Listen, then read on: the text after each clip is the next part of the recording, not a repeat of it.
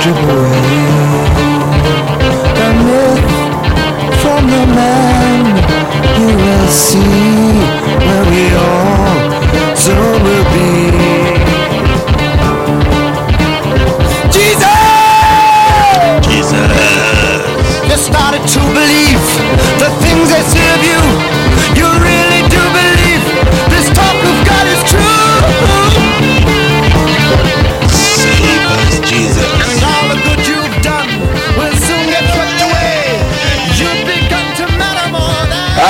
Jesus! Fala amiguinhos, fala amiguinhas, como é que com todos vocês? Iniciamos mais um Trepa Moleque, animados, excitados, felizes e otimistas A menos de 48 horas do pleito mais importante deste país nos últimos 500 anos é, esse é o Trepa de número 48, hoje é dia 5. Que, que dia hoje? 5? 5? 5 do 10 de 2018, quem diria que chegaríamos até aqui? Aliás, eu queria lembrar vocês que estão nesse momento depressivo, desiluminado, obscuro. Quem? Quem? Quem? que até pouquíssimo tempo atrás nós estávamos discutindo se domingo iria acontecer ou não. E A vai acontecer, vai acontecer. Vamos aguardar. Vamos aguardar. Tem que é. ver se vai valer, né? E, não, isso não era questão, era se ia ou não ia. Ia lá apertar o votinho, os dois botões ou não ia. É, vamos fazer uma, uma apresentação geral aqui. É, presença ilustríssima de Mariana Sombrio. Como é que tá, Mari? Tudo bem? E aí, tudo bem? Boa noite, galera. Resistência, hein? Resistência é a palavra do dia. Olha aí o otimismo vibrando nas ondas da sua internet. Letícia Canelas, como vai? Muito prazer tê-la novamente. Boa noite, molecas e moleques. Estamos aqui, é sempre um prazer estar aqui tentando é, alimentar a alma com o otimismo do Trepa Moleque. Daí temos diretamente a nossa dupla lá do hemisfério norte, da terra do Trudeau, Barão Geraldo do Canadá, diretamente de Kingston. É, Rafael Evangelista e Thiago Soares juntos ali. Como é que estamos, amigos? Aê! Opa! Estamos bem, caras. Estamos bem. Estamos aqui, tá esfriando agora. E Estamos aí na- no, no otimismo, porque tenho certeza aí que esse segundo turno vai ser pega pra capar e vai ser divertido pra burro. Vocês Isso aí, dois. cara. Vocês- Tem que manter aí o, o, o pique e a alegria e saber que a treta é luta. Você tem que segurar a bucha e ficar com a cabeça fria. Eu fico muito feliz que nenhum de vocês dois está sozinho numa terra fria, desolada e sem emoção. Então, se vocês precisarem, vocês podem um eh, se apoiar no outro e, e segurar essa onda nesses dias aí juntinhos, né? Exatamente. Isso aí. Ô, Daniel Magalhães, como vamos aí, Big? Tudo É um prazer imenso, otimismo renovado depois da revelação das pesquisas dessa semana. Saco de virada é mais gostoso. Eu vim aqui para trazer uma mensagem de esperança para o pessoal e dizer que a luta continua, moçada. Eu achava que quem gostava de sofrer era corintiano, não era? Que gosta de, de, tomar, de fazer aquele gol nos últimos 48, sofre até o final. Quem ouve esse podcast sabe do meu amor pela Ponte Preta e não Também que vai também é sofredor, né? se negar a entender o meu otimismo nesse momento. Aliás, recebemos uma notícia diretamente do Canadá de que o rubro, meu rubro-negro carioca está ah, dando uma lapada no Corinthians de 2 a 0 neste momento. Até o final do programa a gente dá o resultado final e sacramenta a vitória rubro-negra. Para você ver que tudo tem Veremos, jeito. veremos. Vamos ver. Vai, Corinthians. É, sobre o som, foi um- um- uma sugestão aqui que caiu basicamente dos céus. É, estamos ouvindo aí a trilha sonora do Jesus Christ Superstar. É, quem não conhece, uma ópera rock de Andrew Lloyd Webber e Tim Rice. Tim Rice é o nome dele, se não me engano. É, compositores de ópera que fizeram aí na, naquela leva dos anos 70 das óperas rock, né? Tommy, Hair e tal, e fizeram o Jesus Cristo Superstar, que é um- a história dos últimos dias de Jesus contadas pelo Judas, que na verdade é um herói da história, o cara que é, tenta abrir o olho de Jesus e falar, velho, você tá com essa historinha aí de Deus, de Messias, de de Salvador, sozinho e tal, isso aí vai dar merda, esse monte de gente atrás de você dançando, pirando, querendo, entendeu, puxar o, o, o seu cabelo e tal, isso aí não vai dar certo. E, e moral da história é que Judas é o único racional no meio dessa maluquice emocional. E aí, como nós estamos em época de Deus nos acuda, a gente resolveu ouvir um pouco de Jesus Cristo Superstar. Aproveitar, né? Aproveitar que é a última vez, né? Bolsonaro vai proibir isso aí. É, é herege, herege. Isso aí, se ele, É herege. se ele ficar sabendo, ele proíbe na hora. Isso aqui não, não, não, não vai ter. É, então, com a voz sensata de Judas, é, iniciamos esse podcast aqui no, há menos de 40 horas, de 48 horas de, de apertarmos os dois números mais ah, determinantes dessa nossa jovem vida, dessa jovem democracia. É, as pautas estão soltas no ar. É, queria saber se vocês querem eh, declarar. Quer começar declarando voto? Alguém que sabe? Não, gente. Aí eu não sei se tem alguém decidido ainda. Eu, eu tenho decidido, meu deputado federal é é Orlando Silva 65001 000. Não sei, Orlando Silva. Você tá trabalhando pelo. O seu deputado estadual, Paulo José? Pedro Torinho, Pedro Torinho daqui de Campinas. Pedro Torinho! Isso. 13001. Esse 13001, aliás, que belíssimo número que o PT cedeu a ele, o 13001 é de. É tipo o Schumacher, né? É honra, sim. sim. É, é muita confiança. É camisa de 0 a 11. É isso aí, de 1 a 11. Ô, Você lembra do Zé Dirceu, que sempre foi pra deputado federal? Qual era o número do Zé Eu não Dirceu? lembro do Zé Dirceu. 13. Não, do tem, Dirceu? 13 e meia. Tem que lembrar do Zé Dirceu. A gente vai meter o dedo na ferida nesse programa. Eu quero ver que eu vou falar mal do Partido dos Trabalhadores hoje. Hoje eu vou. Só ele. Só ele falou na última semana mal do Partido dos Trabalhadores. Fora de moda, viu? Mas então vamos começar com a rodada aqui. É, nós tivemos nessa última semana, então, uma inesperada ah, elevação das intenções de voto ah, do Coiso. E isso pegou todo mundo meio que de surpresa, é, principalmente porque na semana passada, no sábado passado, houve a grande manifestação por inúmeras cidades do Brasil. ah, e, e essa subida tanto da rejeição do Haddad quanto das intenções de votos do Bolsonaro, meio que pegaram a gente de surpresa. Essa estabilidade do Bolsonaro já estava pegando a gente de surpresa, não, era uma- algo que a gente esperava, porque a gente achava que pelo menos o establishment aí do PSDB, do Centrão, que se juntou a ele, Tempo de TV, ia tirar voto do Bolsonaro, não tirou porra nenhuma. O PSDB vai ser enterrado nessas próximas eleições, aliás, já se fala inclusive de um novo partido, dos cabeças, Acabou, acabou. cabeças brancas. É, já vai tarde.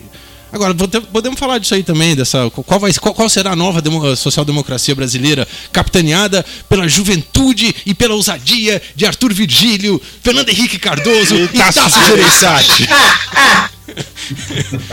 Mas, Mas vamos, vamos, vamos ouvir das meninas. É, Isso. vocês que estão sempre na rua aí combatendo o machismo e a misoginia, como é que vocês viram? Vocês foram no evento? O que tinha de diferente nesse evento desse último sábado? Tinha mais gente, menos gente? O público era igual do que vocês costumam frequentar? O que, aconteceu nesse sábado? Conta pra gente.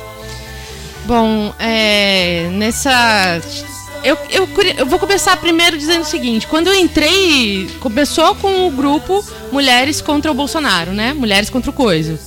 E é, é, é muito louco porque quando eu entrei, ainda estava nos, sei lá, acho que cinco primeiros dias, devia ter já 200 mil mulheres, hoje já tem 4 milhões.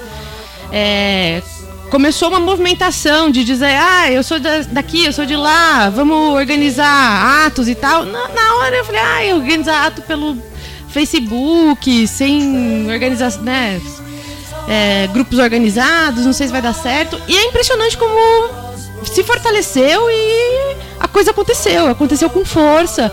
Ela é, aconteceu bonito, né? Foi tipo todo mundo eu eu é, é, vi assim todo mundo muito animado. Eu acho que pelo menos em Campinas, né? Aqui onde a gente tá. o túmulo tinha- do samba e o túmulo da política tinha mais de 10 mil pessoas. Tinha, é, relatos exato. Exato. Não, foi assim, dos eventos que a gente está acostumado a organizar de eventos de mulheres, pra mim foi, foi assim, tava acima da, da margem assim de, de participação. É, e deu uma super energia. é, mas é muito louco como é, e, ao mesmo tempo, né, é, eu acho que existiram ali forças trabalhando também contra, porque quando esse movimento cresceu e deixou de ser só mulheres contra o Bolsonaro, né, Mulheres Unidas contra o Bolsonaro e virou a hashtag ele não. E essa hashtag pegou geral, né? Enfim, é, não, deixou, é, começou com esse movimento de mulheres e se ampliou. Com apelo internacional, inclusive, né? Exato, com apelo internacional, virou uma, né, uma-. Exato, então é, Ridonte. ainda que, Ridonte. que seja centrado aí nas mulheres, ele se tornou um, o, o ele não se tornou um movimento até maior do que o próprio movimento que essas mulheres organiz, que as mulheres organizaram.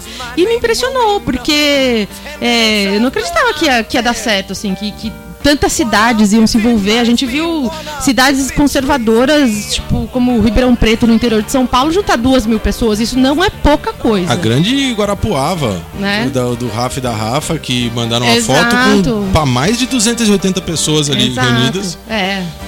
Mas é, é isso. Agora, não sei se a gente já entra, inclusive, no, nas, nas análises do que significou isso pra. É, no- nos dias que se seguiram, né, o- é, apareceram várias análises.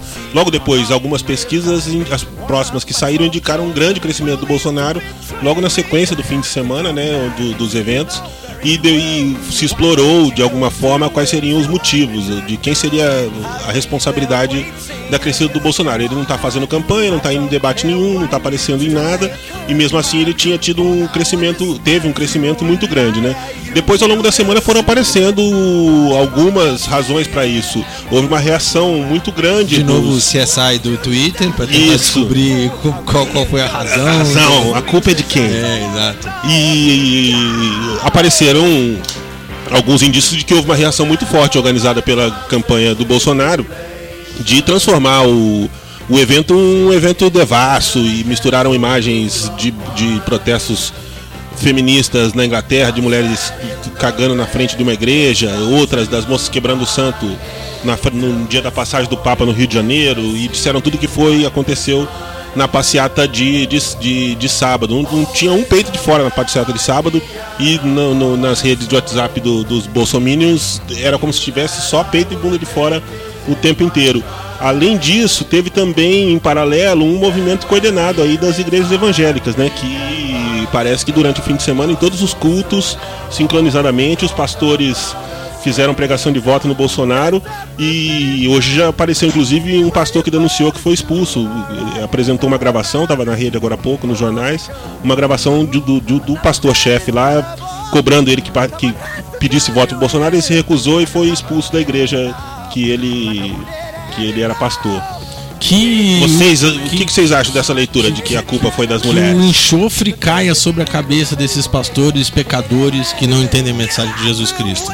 O primeiro e único, Mário. Cara, mas, Peraí, a, a Mari mas vai. é complicado. Peraí, Rafa, Ah, desculpa. deixa só a Mari falar e aí a gente joga lá, porque eu quero saber também se teve reverberação internacional aí do movimento. Peraí.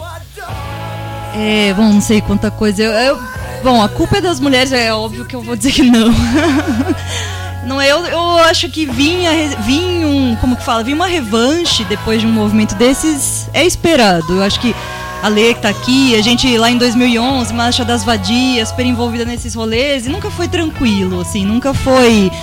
Ah, assim, lógico, deu esse sentimento, ainda mais no momento que tá todo mundo querendo acreditar nisso, de ah, as mulheres vão salvar, se as mulheres salvar, tirarem o Bolsonaro pra gente, então, nossa, valeu, galera, não sei o quê, mas até assim, o tamanho que foi, eu acho que é uma construção aí dos últimos oito anos, por aí, sei lá, que, que cada vez mais fortaleceram esses grupos, e eu convivo com, um, assim, além, ma- mais com umas pessoas mais de esquerda, mas também em ambientes mais classe média, conservadora e tal, e vejo uma, mulheres assim que não, não votariam no Bolsonaro, não sei como que fica num segundo turno Bolsonaro PT, lógico que tem o antipetismo, mas um longo processo que chegou nisso, acho que ter rejeição é uma surpresa no atual momento que todo mundo esperava que fosse o contrário, mas se for pensar no- no- nos, nos movimentos de mulheres mesmo, é claro que ia ter uma resistência, assim, é claro que ia ter, mas por exemplo, em Campinas que a gente foi, eu achei que foi diverso, até no sentido de classe, eu arriscaria dizer, a galera que estava na rua.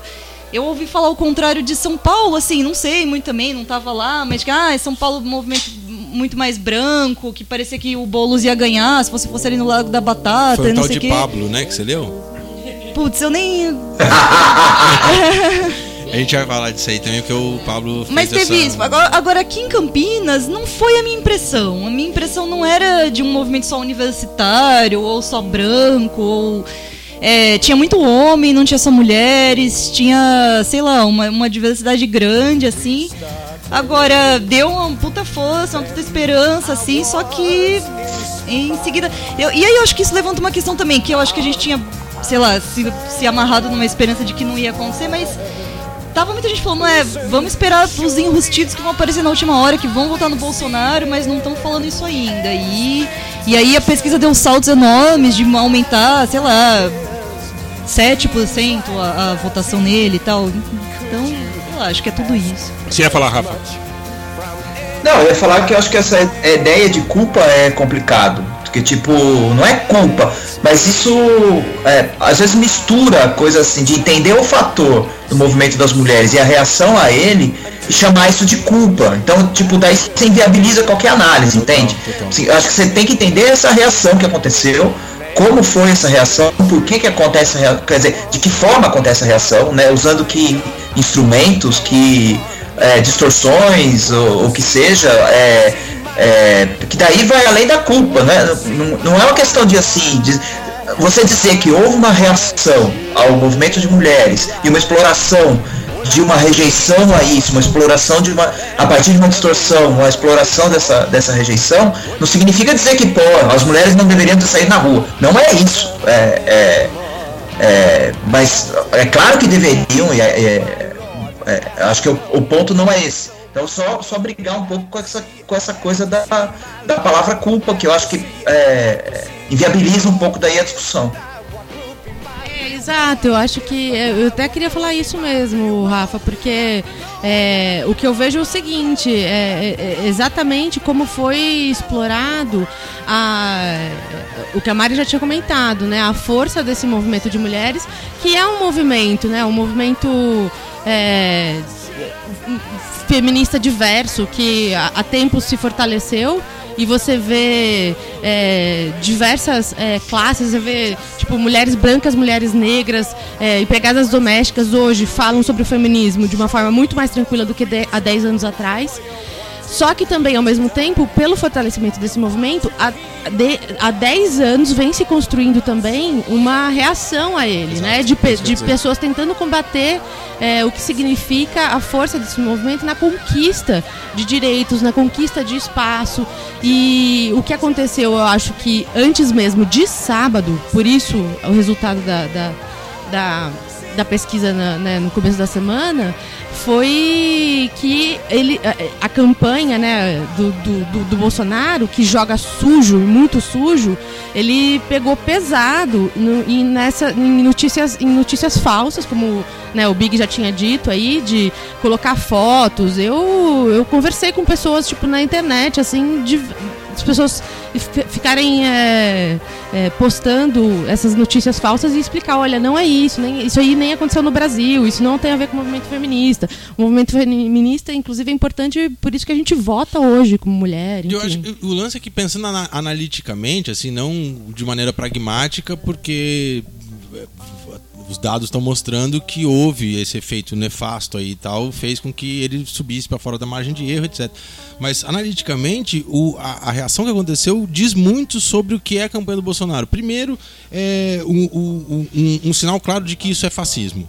Para mim, não, não há dúvida de que é ferramenta e dispositivo fascista é, você utilizar de uma manifestação, estigmatizá-la, mentir sobre ela e jogar toda a responsabilidade é, em- no invólucro, de um invólucro moral certinho, não sei o que, babá, para acusar aquele que é diferente, aquele que você teme, aquele que na verdade é mais fraco, mas que você oprime, que com as mulheres sempre aconteceu a todo momento. Então, a reação a- a- a- ao sábado, é, na verdade, o que eu acredito é que revelou uma característica, assim, de quase que integralmente fascista, que é a utilização da, de uma oposição desconhecida, meio que você amedronta, né? Que era o, que se fazia com o judeu. Então o judeu é, é barata, é rato, é perigoso, é arte degenerada, não sei o quê, e, e cola essa imagem. Essa tentativa dos, do- dessas da, da- da desinformação, da- das outras coisas, é isso. Olha como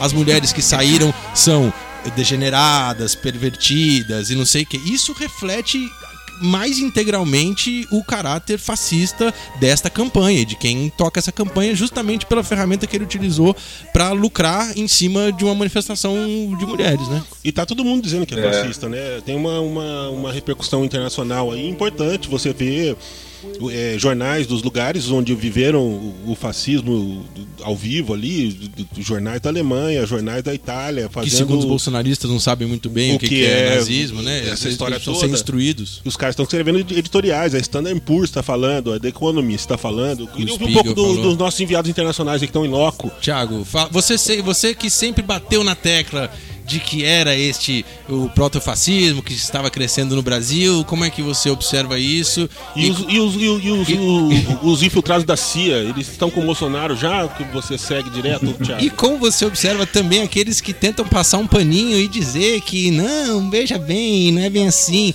Ele não veste botas de couro, ele penteia o cabelo pra direita e não pra esquerda e tal. A bota de couro dele não é couro legítimo, É. é, artificial. É. É. Pô, eu queria só fazer um comentário sobre as mobilizações, as mobilizações internacionais. Eu acompanhei a manifestação do Ele Não em Toronto. Tinha bastante gente, assim, umas, sei lá, entre 150 e 200 pessoas, muitas famílias. Foi uma manifestação bem em cortes tradicionais, assim, tinham umas caixas de som, algumas declamações, discursos, tal, faixas. Foi, foi bacana, foi bem surpreendente. Eu imaginei que teria menos, menos gente. É, mas eu queria levantar um ponto a respeito do que o Pajé falou, que é o fato da, do dispositivo fascista mesmo, utilizado né, pela campanha do Bolsonaro, que essa coisa de você tentar colocar a culpa do, de- dessa rejeição, a manifestação, a mobilização dos movimentos feministas por direitos humanos nos movimentos, porque isso gerou uma campanha de desinformação, é uma loucura, cara. Isso me lembra do protocolo dos sábios do Sião, Sião, que é total. aquele documento apócrifo que circulou ali no começo do século XX e que acabou sendo naturalizado, sendo publicado em jornais e tal, que tratava do grande é, complô dos Exato. financistas judeus para dominar o mundo e que serviu como combustível para o nazifascismo. Foi talvez a, até hoje, a- a- a fake news que gerou a, Série. Segunda Guerra, né? Série. Então não tinha WhatsApp. É, E nem tinha lembra WhatsApp. bastante sentido de. é, você tem uma campanha de desinformação completamente é, suja e de traços assim, fascistas mesmo contra uma manifestação de direitos humanos e você vai colocar a culpa no pessoal que vai se organizar pelos direitos de mulheres, direitos humanos tal, porque isso vai gerar uma campanha de desinformação. O, o problema da campanha de desinformação, cara, de quem se faz, se, se utiliza desse tipo de dispositivo que é completamente é, anticivilizatório e antipolítico, anti qualquer pacto de, de convívio mútuo. E, e, e- vai rela- relativizar isso falando que quem se organiza abre brecha para as pessoas é, exercerem o fascismo dela, então é melhor você não se organizar. É, a culpa disso tudo é dos fascistas, cara. O pessoal que se manifestou tá fazendo certíssimo. Tem que ter isso, inclusive, porque aí você desnuda os caras e você pensa em estratégias de, de, de luta, né? Estratégias de, de, de como neutralizar esses caras. E, enfim, e é uma loucura como isso acaba levando a esse tipo de, de, de equalização doida, né? De se você equaliza os dois, o, o, o, o fascista ele acaba no mesmo, no mesmo pé e, e, e chega essas análises malucas que colocam o Bolsonaro como apenas direita e não como um cara neofascista e as forças em torno dele como apenas as forças da direita organizadas brasileiras que estão se recompondo, assim. E é um, um cobrir o sol com a peneira que está levando a gente a, a completo derretimento, né? Desgastamento mesmo social, assim. Eu acho que quem, quem se, se esconde nesse tipo de análise agora é covarde, assim, para dizer o mínimo, para não dizer que é conivente Uhum. que o, o, bonde tá passando, cara. A história, a história tá acontecendo e as pessoas têm que tomar posição. Elas têm que, que, que segurarem a bucha do pacto civilizatório que a gente prometeu que ia seguir, né? E, e, aquela visão do começo do século de alguns independentistas da internet de que a rede ia virar uma grande ágora e cada um com o seu device na mão ia poder participar ativamente, produzir o próprio conteúdo e influenciar nas ondas informativas, não mais dependendo dos grandes conglomerados. Parece que chegou esse momento. A gente vinha avisando que a internet era um erro. A radicalização da democracia. Exatamente. Tinha um conjunto de amigos de vocês que do Fórum Social Mas... Mundial que defendia esse conjunto de. Eu acho, eu, eu lembro que vocês eram partidários dessa, sabe, sabe quem é que não, sabe quem é que não ouviu a gente? Quem? A cúpula do Partido dos Trabalhadores. E aí vem aqui minha primeira crítica, que hoje eu prometi fazer três críticas ao Partido dos Trabalhadores e vou fazer. É, a, o, o, o, um ponto que eu acho importante de dizer sobre toda essa. Uh, esse escarcel que a internet está causando. E, e, e aí eu acho importante a gente fazer uma diferença que a gente nunca fez nas nossas brincadeiras sobre a internet foi um erro, que é a ideia de uma rede mundial interconectada entre pessoas e dispositivos e tal, e o, o, um modelo de negócios que se apoderou dessa infraestrutura em. em, em... Como? A gente sempre faz esse porém, cara. É verdade, mas é que vai que tem alguém que nunca ouviu o programa e tal. É. é. Mas eu, eu, eu me lembro em 2013 é, depois da, das jornadas, é, foi a primeira vez que o Lula veio a público. Ele fez um vídeo de um minuto, um minuto e meio. É... Da importância da internet. Exatamente, falando essa, essa ferramenta é fundamental, precisamos se apoderar e tal. Ele fez. Demorou, é, juro, mas 10 anos que tinha gente envolvido em torno dos partidos trabalhadores dizendo da importância que a internet teria no, no, nos processos gerais.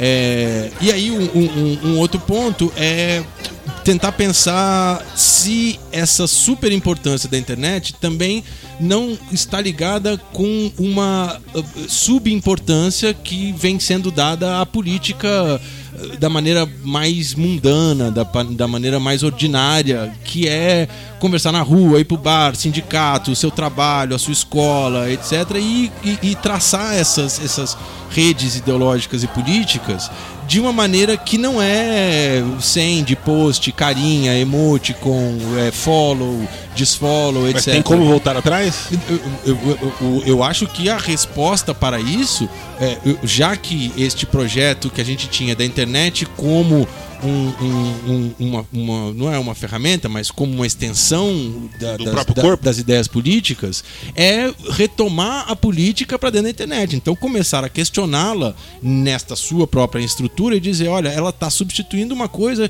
e, e, e, neste processo de substituição da política, ela empobrece todas as relações políticas. Ela eu, está eu... empobrecendo as relações políticas e as, e, e as pessoas estão achando que a política se faz por conta de. É, é, Memes.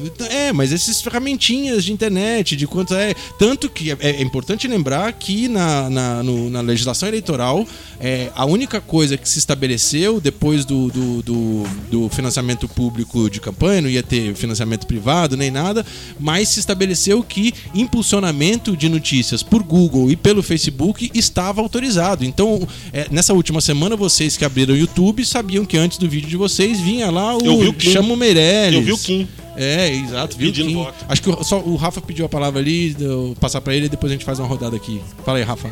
Não. Eu ia comentar que assim, não, não dá pra gente analisar a internet, é, tudo que tá acontecendo só pensando na internet. Acho que a gente tem que pensar o quanto. E, e eu acho que não dá pra gente analisar o que está acontecendo agora nas eleições, esquecendo do que aconteceu nos últimos, sei lá, cinco anos. É, acho que a gente tem que pensar no, no controle do broadcast monopolizado, no antipetismo que essa, é, é, esse controle do broadcast produziu, que levou ao golpe sobre a Dilma é, e levou a essa situação que a gente está agora. A gente tem que pensar no broadcast criando a figura do Bolsonaro, que era um Zé Ruela, que um parlamentar de mais baixo nível, Marcelo Tassi. que aí alguém alguém guinda ele para começar a tentar fazer piada em cima dele, porque ele dá audiência, e isso acabou virando esse monstrinho que a gente está tendo que lidar agora.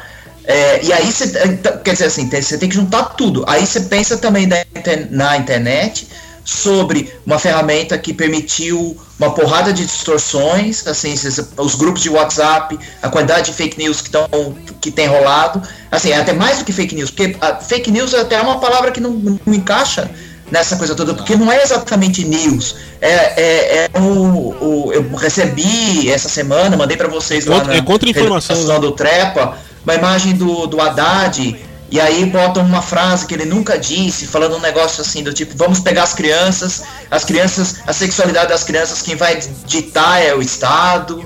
Isso circulando em grupo de WhatsApp, sendo compartilhado por, por uma porrada de gente. Então assim, você tem é, um monte de fatores rolando aí, e o monopólio da, da- da- do broadcast ainda Sim. teve um peso enorme. É, o, o- o controle do- dos outros meios de comunicação com o grande volume de dinheiro, de coisas do tipo Abril, Estadão, a, a- a parceria que esses veículos estabelecem com alguns é, negócios que daí enchem esse- esses veículos de dinheiro é, e dão para eles uma força que os, os, os jornais e sites de esquerda nunca têm. Então, assim, é, é, é, é muito mais é, complicado. Só, eu só- eu só- antes de passar para vocês, só queria só complementar rapidamente. Eu acho que esse negócio que eu falei da, da diminuição da política via internet tem a ver com isso, porque pela internet você é capaz, por exemplo, de arrumar um artigo interessante, uma notícia louca que fale sobre o que foi o fascismo, etc. Exato. Mas os aplicativinhos que estão no celular de 8 GB, que só cabe 7 ou 8 aplicativos, é WhatsApp, Facebook, Instagram etc. Esta concentração, ela é fundamental para a diminuição da política, porque nego não vai para SciHub, ler artigo ou ler entrevista, etc. A gente vai falar disso lá. Mas eu acho que essa concentração e a consequência, como consequência dessa diminuição da política pelo uso da internet, está essa monopolização de, de, de três ou quatro empresas que, na verdade, tem 98% da circulação da informação é, no planeta inteiro. É, manda aí, meninos. Não, é, é, acho que o, que o Rafa colocou o que eu tava pensando, porque eu acho que é, é bem mais complicado, porque chega a ser paradoxal. Eu entendo o que você diz, né, de é, essa internet que foi um erro e, enfim, acontece essa desinformação geral. Por outro lado, tem isso, né, a, toda, toda, toda a dominação que tinha de uma mídia que monopolizava de uma outra, né, de uma forma a questão da, da informação, é, tam- ao mesmo tempo também as pessoas conseguem encontrar, procurar informação e, e compartilhar informação de uma é. outra forma. Mas é isso que você falou também. Por outro lado, a- é, as plataformas que estão permitindo isso estão cada vez mais concentradas na- nas mãos de poucas empresas, né? A, a dominam. lama, a lama ne- nessas novas mídias é tão grande que a gente está relevando o papel nefasto da, da grande imprensa, né? Du- Durante o debate ontem, o Bolsonaro teve uma entrevista exclusiva na Rede Record. Ele tinha tido uma na Bandeirantes, foram quatro entrevistas exclusivas nesses últimos dias nas grandes redes, sem entrega do horário equânime para os outros candidatos e Tentaram impedir, né? Houve, houve ação no, No- no TSE, mas pra o impedir, em cima da hora. O TSE, eu, eu prefiro resguardar a minha mente aqui para não expor o meu pensamento. Começa a fumacinha do, do, do ouvido do, do Big. Vocês que não estão ouvindo, sai umas fumacinhas. Quando ele fala TSE, sai duas fumacinhas assim. Exatamente. E, e mesmo a cobertura do, do, do Ele Não na rua foi uma cobertura nefasta. Eles, eles fizeram uma cobertura de tempos iguais, falando das, das, das, das passeatas do Ele Não, que tiveram massiva é, aparição de pessoas na rua, com medos de carreatas do, do Bolsonaro que aconteceram no mesmo dia. E em 2015, passava quatro canários voando, eles filmavam e diziam que era Mandava um manifestação repórter ao vivo ao falar, vivo que, falar olha com os aqui canários. é. em Xeramobim, Exato. o povo tá reunindo É, na rua isso. e filmava bem de perto. Você pegava só quatro cartazes, parecia que era multidão no- no- na rua. Não, se você saísse de boné amarelo, o cara já te pegava e falava: Olha aí, contra Dilma pelo impeachment. E a TV tava lá, a gente tava na rua, tava todas as TVs lá. Nenhuma usou a produção que eles, que eles fizeram na rua. Eles não usaram deliberadamente. Então, é, junto com toda essa força da internet, tá rolando o que sempre rolou, né? Diga aí, Thiago. É, a- não, a campanha de desinformação do Bolsonaro foi muito ajudada pela cobertura completamente. Não sei se exatamente. Foi, foi enviesado, mas foi tecnicamente é, é, ris- risível, né? O modo como ela foi apresentada e comparada em relação às manifestações pelo Bolsonaro, abriram, fizeram a cama para a campanha de desinformação que foi tocada online depois pela, pela campanha do Bolsonaro. É, então, então, existe uma retroalimentação aí, né? A gente achou que a, a- o poder de, de civilização, o poder é, iluminista da informação por si, do conhecimento que seria oferecido pela internet, levaria a um natural, a uma natural evolução da sociedade, né? E- Romântico, E, eu né? fui partidário desse projeto, não nego, eu, eu fui super animadão com isso. Mas Trabalhei parece que não isso. deu muito certo porque a gente era otimista demais, assim. E o que aconteceu foi que a gente perdeu qualquer mediação que pelo menos colocava a bola no chão e fazia as pessoas pensarem uma ou duas vezes antes de ficarem aplicando as coisas. E chegou a esse ponto maluco das pessoas serem mobilizadas pelo afeto, né? Então você pega, faz um meme que deixa a pessoa emputecida, aí antes dela parar e pensar, ela vai passar para outras pessoas que também vão ficar emputecidas e você vai ter, tipo, um, um movimento gigante de pessoas se enlouquecendo umas às outras num modo contínuo, assim. É, é, cara, a internet foi um erro. Eu. E, e tem uma coisa, o, o Pajés estava falando sobre a coisa da, do poder econômico na internet. É, tem uma coisa que tem alimentado também esses, esses blogs e YouTubes de direita e não sei o que. É que se você vai. ah, é, você tem o YouTube, o YouTube dá recompensa por view, etc. Sim. Essa recompensa por view, é, em geral, é sempre uma informação mais sensacionalista, teoria da conspiração, Total. coisas assim. E o algoritmo do YouTube sempre te joga pra coisa mais radical. Ele vai tentando. é, pô, o, ó, o meu perfil de consumo de coisas do YouTube nunca foi da direita radical. E o YouTube vive Sim, me, me- me sugerindo coisas da direita radical. Sabe como é que chama É, isso, então, Rafa? um youtuber procurando fazer polêmica com coisas da direita radical pra ganhar dinheiro. Então você tem uma, uma alimenta- retroalimentação dessas coisas aí. É, é, vo- Você é contra. Você é contra a dias, meritocracia do YouTube, então, né? Esperando o pior. É isso aí, sou contra. Não, tipo, a gente brinca que a internet foi um erro e tal. Na verdade, sim, a internet tem uma possibilidade de mobilização enorme, de organizar movimentos, o próprio ele não, ele foi é, muito, é, muito organizado e estruturado em torno das ferramentas da internet, assim. Mas existe esse fator da internet que é uma loucura, que é a economia da loucura que ela gira. Assim. Se você fica histérico, ou se você fica eufórico, se você fica emputecido, você gera clique, você gera movimentação da máquina. Uma maneira de você gerar clique movimentação é deixar as pessoas cada vez mais enlouquecidas, assim, tipo eufóricas ou emputecidas, ou seja lá o que for. E isso pode ser mobilizado ideologicamente e também economicamente, né? Você cria essa máquina maluca de radicalização que fica se retroalimentando. Então, tipo, o pessoal que faz grana alimenta o pessoal que busca uma radicalização ideológica. Aí o pessoal da radicalização ideológica é, pessoal que é grana. E aí a gente, quando vê, tem um maluco que nem o Bolsonaro que foi gerado por meme de segunda mão na, na, na frente das pesquisas, né? É, E é interessante isso aí que você está falando, cara, porque, é, digamos, no século XX, a- a- as teorias mais gerais do broadcast, dos grandes meios, era, era provocar letargia, né? É, você tinha uma coisa de que, ah, você é, fica vendo TV, só recebe, etc. Esta, a, a própria lógica econômica de como você ganha dinheiro com a informação também se transforma quando o cara passa a ser um, um consumidor e um produtor, é, e ao invés de ser só jogar pra ele, o cara ficar letárgico e ficar no mundo da fantasia das criações dos meios de comunicação, ele passa a contribuir para o sistema de uma maneira muito mais eficiente, muito mais rápida e muito mais dinâmica, né? O, essa mais-valia do, do- da- das empresas de internet é uma coisa absurda, porque a gente está cedendo trabalho direto para isso, não mais em função da letargia que a gente tem, mas em função do, do- da. é, é, como é que fala isso? Esquizofrenia, paranoia e. isso, eu- e tal. Essa Não, parada e toda. vocês estão trabalhando esse efeito dos algoritmos como se fosse algo eh, inerte, autóctone. Isso é direcionado. O cara, quando vai pagar lá o a impulsionamento do, do, do, do, Kim Kataguiri, que apareceu pra mim, Ele quer que apareça para um cara com o meu perfil, entendeu? Com o meu tipo de navegação. Ele pagou um outro conjunto de dinheiro para aparecer pro povo dele.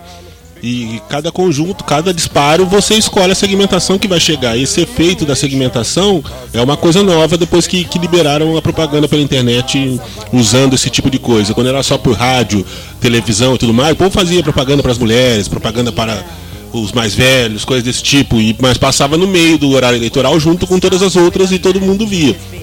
Agora tem um conjunto de coisas que nós, nenhum de nós chegou a ver, que é direcionado para um público específico, um conjunto de eh, princípios e valores, de likes, de curtidas que determinaram ali aquela persona que supostamente vai gostar mais ou menos. Prática do, do- do- da nossa querida Cambridge Analytica, hoje aqui representada pela Big Data. Agora, eh, queria fazer uma pergunta para vossas eminências. É, Provavelmente alguns dos nossos ouvintes vão estar escutando isso já depois do resultado do primeiro turno, coisa que nós não sabemos. Estamos gravando eh, na sexta-feira à noite e vocês verem como a gente somos pessoas sociáveis, né? O que a gente faz na sexta-feira à noite? A gente grava o podcast. É, a gente já sabe o resultado, muitos de vocês já sabem o resultado. E discute-se muito. Vocês falaram do antipetismo, eu acho que a gente devia banir esse, esse termo é, do vocábulo político nacional, porque a gente sabe que o que se usa como antipetismo, na verdade, é um reacionarismo protofascista, né? É, é contra tudo que signifique o mínimo de, de, de padrão da civilização, tudo que signifique o mínimo de direitos sociais. o Direitos que signi- humanos, Exato. Então. É, eu acho que. E, e, e, tem havido essa história da culpa do antipetismo. Então, a mídia tem batido muito nos dois radicalismos, o radicalismo Bolsonaro e um eventual radicalismo do PT. E eu tenho dito isso no- na- na- nas minhas conversas com, com populares. Falar, tipo, ah, beleza, mas aí o que que, que na verdade, não, não há a menor condição da gente virar Venezuela, não tem. é, o Brasil nunca foi comunista. E queria lembrar que o nosso ilustre presidente recém-possado da Suprema Corte, é, há dias ruins, dias piores e dias tófolis. É, e, e- e eles e, e ele ele fez depois uma frase que vai se tornar emblemática nos, no- nos trabalhos de história eu acho que ele falou nunca mais escravidão nunca mais fascismo nunca mais ditadura e nunca mais comunismo.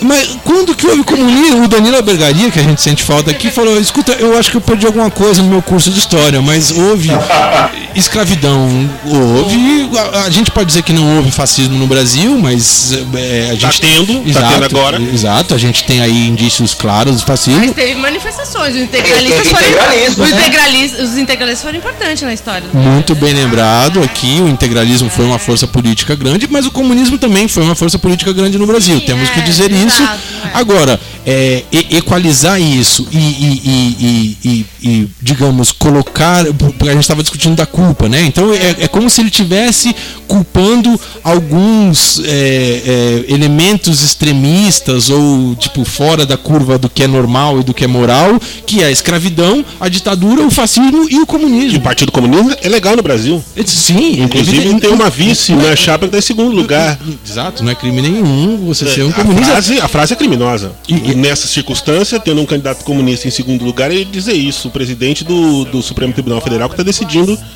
parte do- das circunstâncias que estão compondo a eleição no momento. Muito bem lembrado. Muito ele bem participou da decisão de impedir o Existe um candidato que partido estava. comunista e um partido comunista que lutou muito contra as forças opressoras e que Da sempre ditadura que existiu. e sempre esteve do lado do, do campo democrático, né? Exato. Nu- nu- Nunca, não, não houve é, da parte do Partido Comunista a, a- a, digamos a eminência de uma ditadura do proletariado no Brasil. Isso nunca aconteceu. o, o poder judiciário é, está pouco se importando em, Razoabilidades. e é impor qualquer tipo de aparência.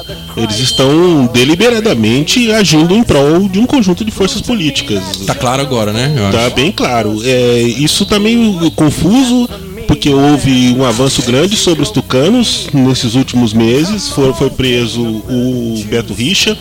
Foi Mato Grosso, Mato preso Grosso, uma galera do, do Marconi Perillo lá. O Marconi não foi preso porque já tinha tido uma decisão que não ia poder mais prender político. Acho que o Gilmar Mendes tinha mandado não poder mais prender político.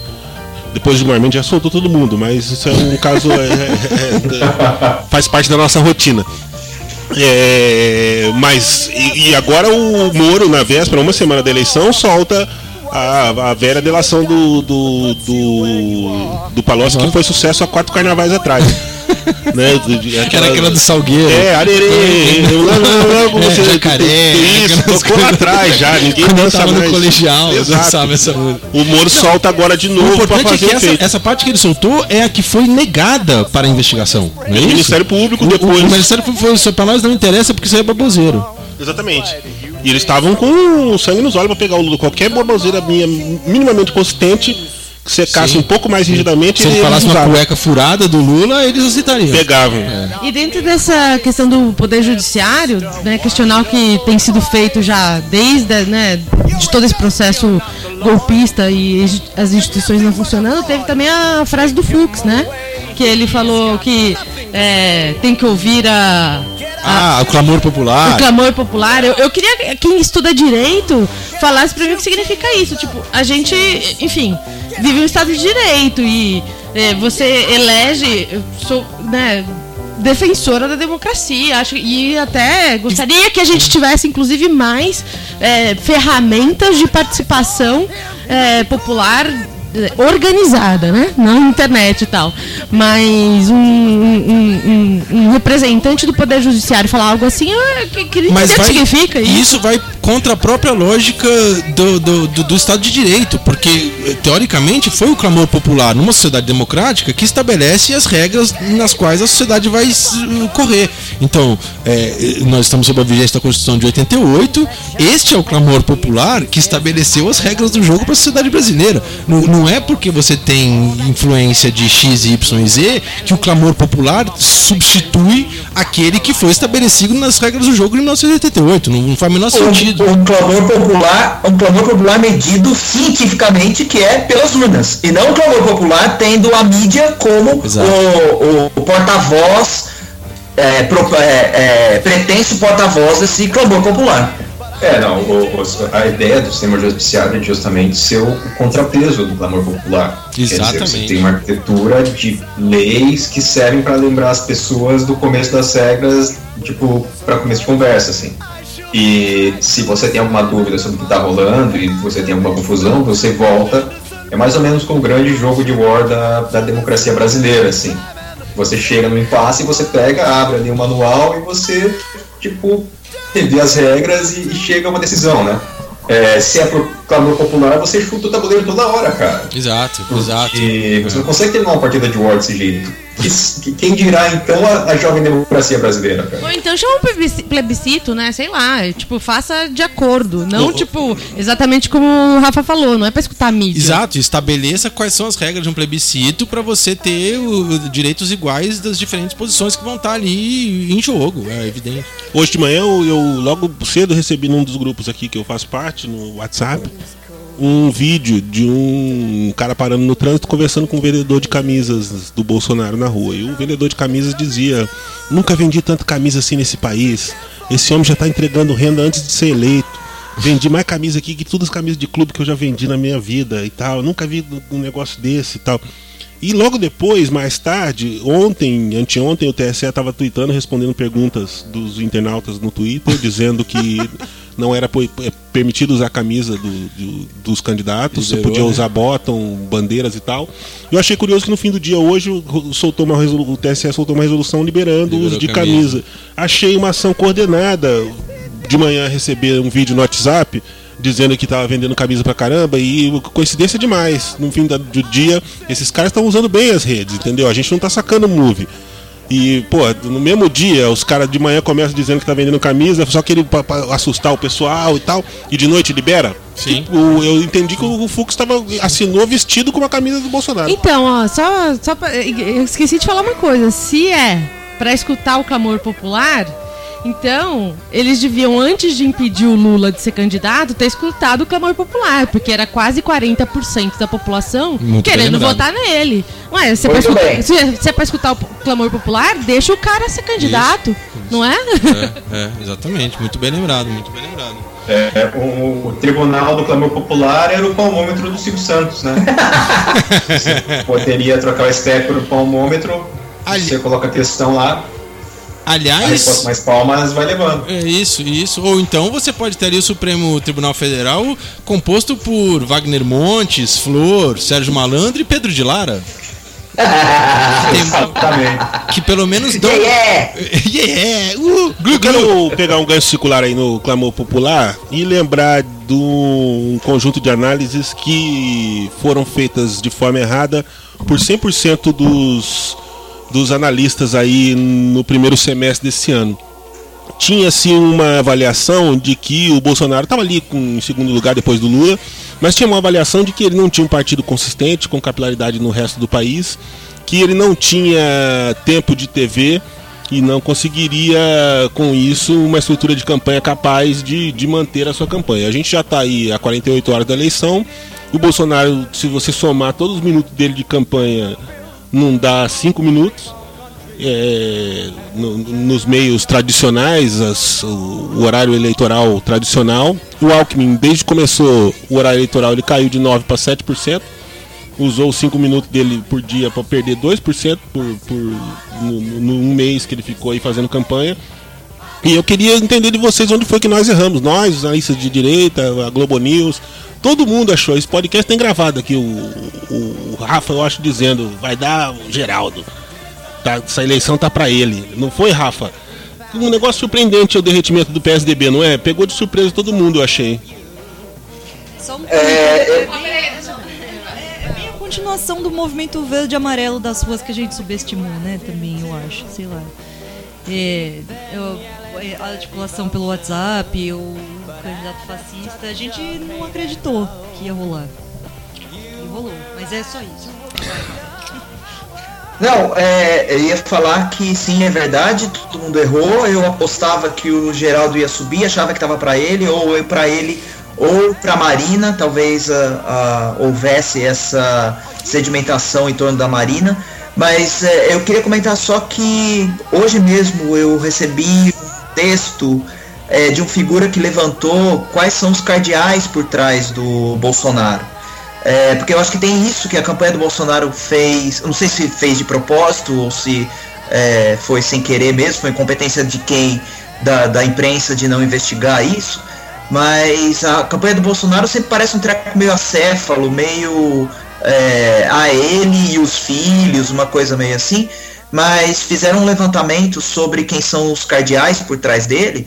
E, e, inclusive batendo com a notícia que, que tem sido dada nesses dias, que ele já tem mais de 200 deputados a favor dele num eventual governo, é, você tem algumas figuras-chave que são figuras-chave muito antigas do Congresso, e aquela coisa de tipo Onyx Lorenzoni, o, o, o que aparece mais aí, o Magno ah, Malta. a- aquele Magno Malta, e figuras assim, que é tipo esse baixo clero pior do Congresso, a coisa mais corrupta, mais escrota do Congresso, é, que está, na verdade, articulando a campanha dele. E que é gente que não necessariamente vai dar minutos de TV, mas é gente que vai dar é, essa infraestrutura local no interior do Brasil. Então, igreja, é, clubes, maçom.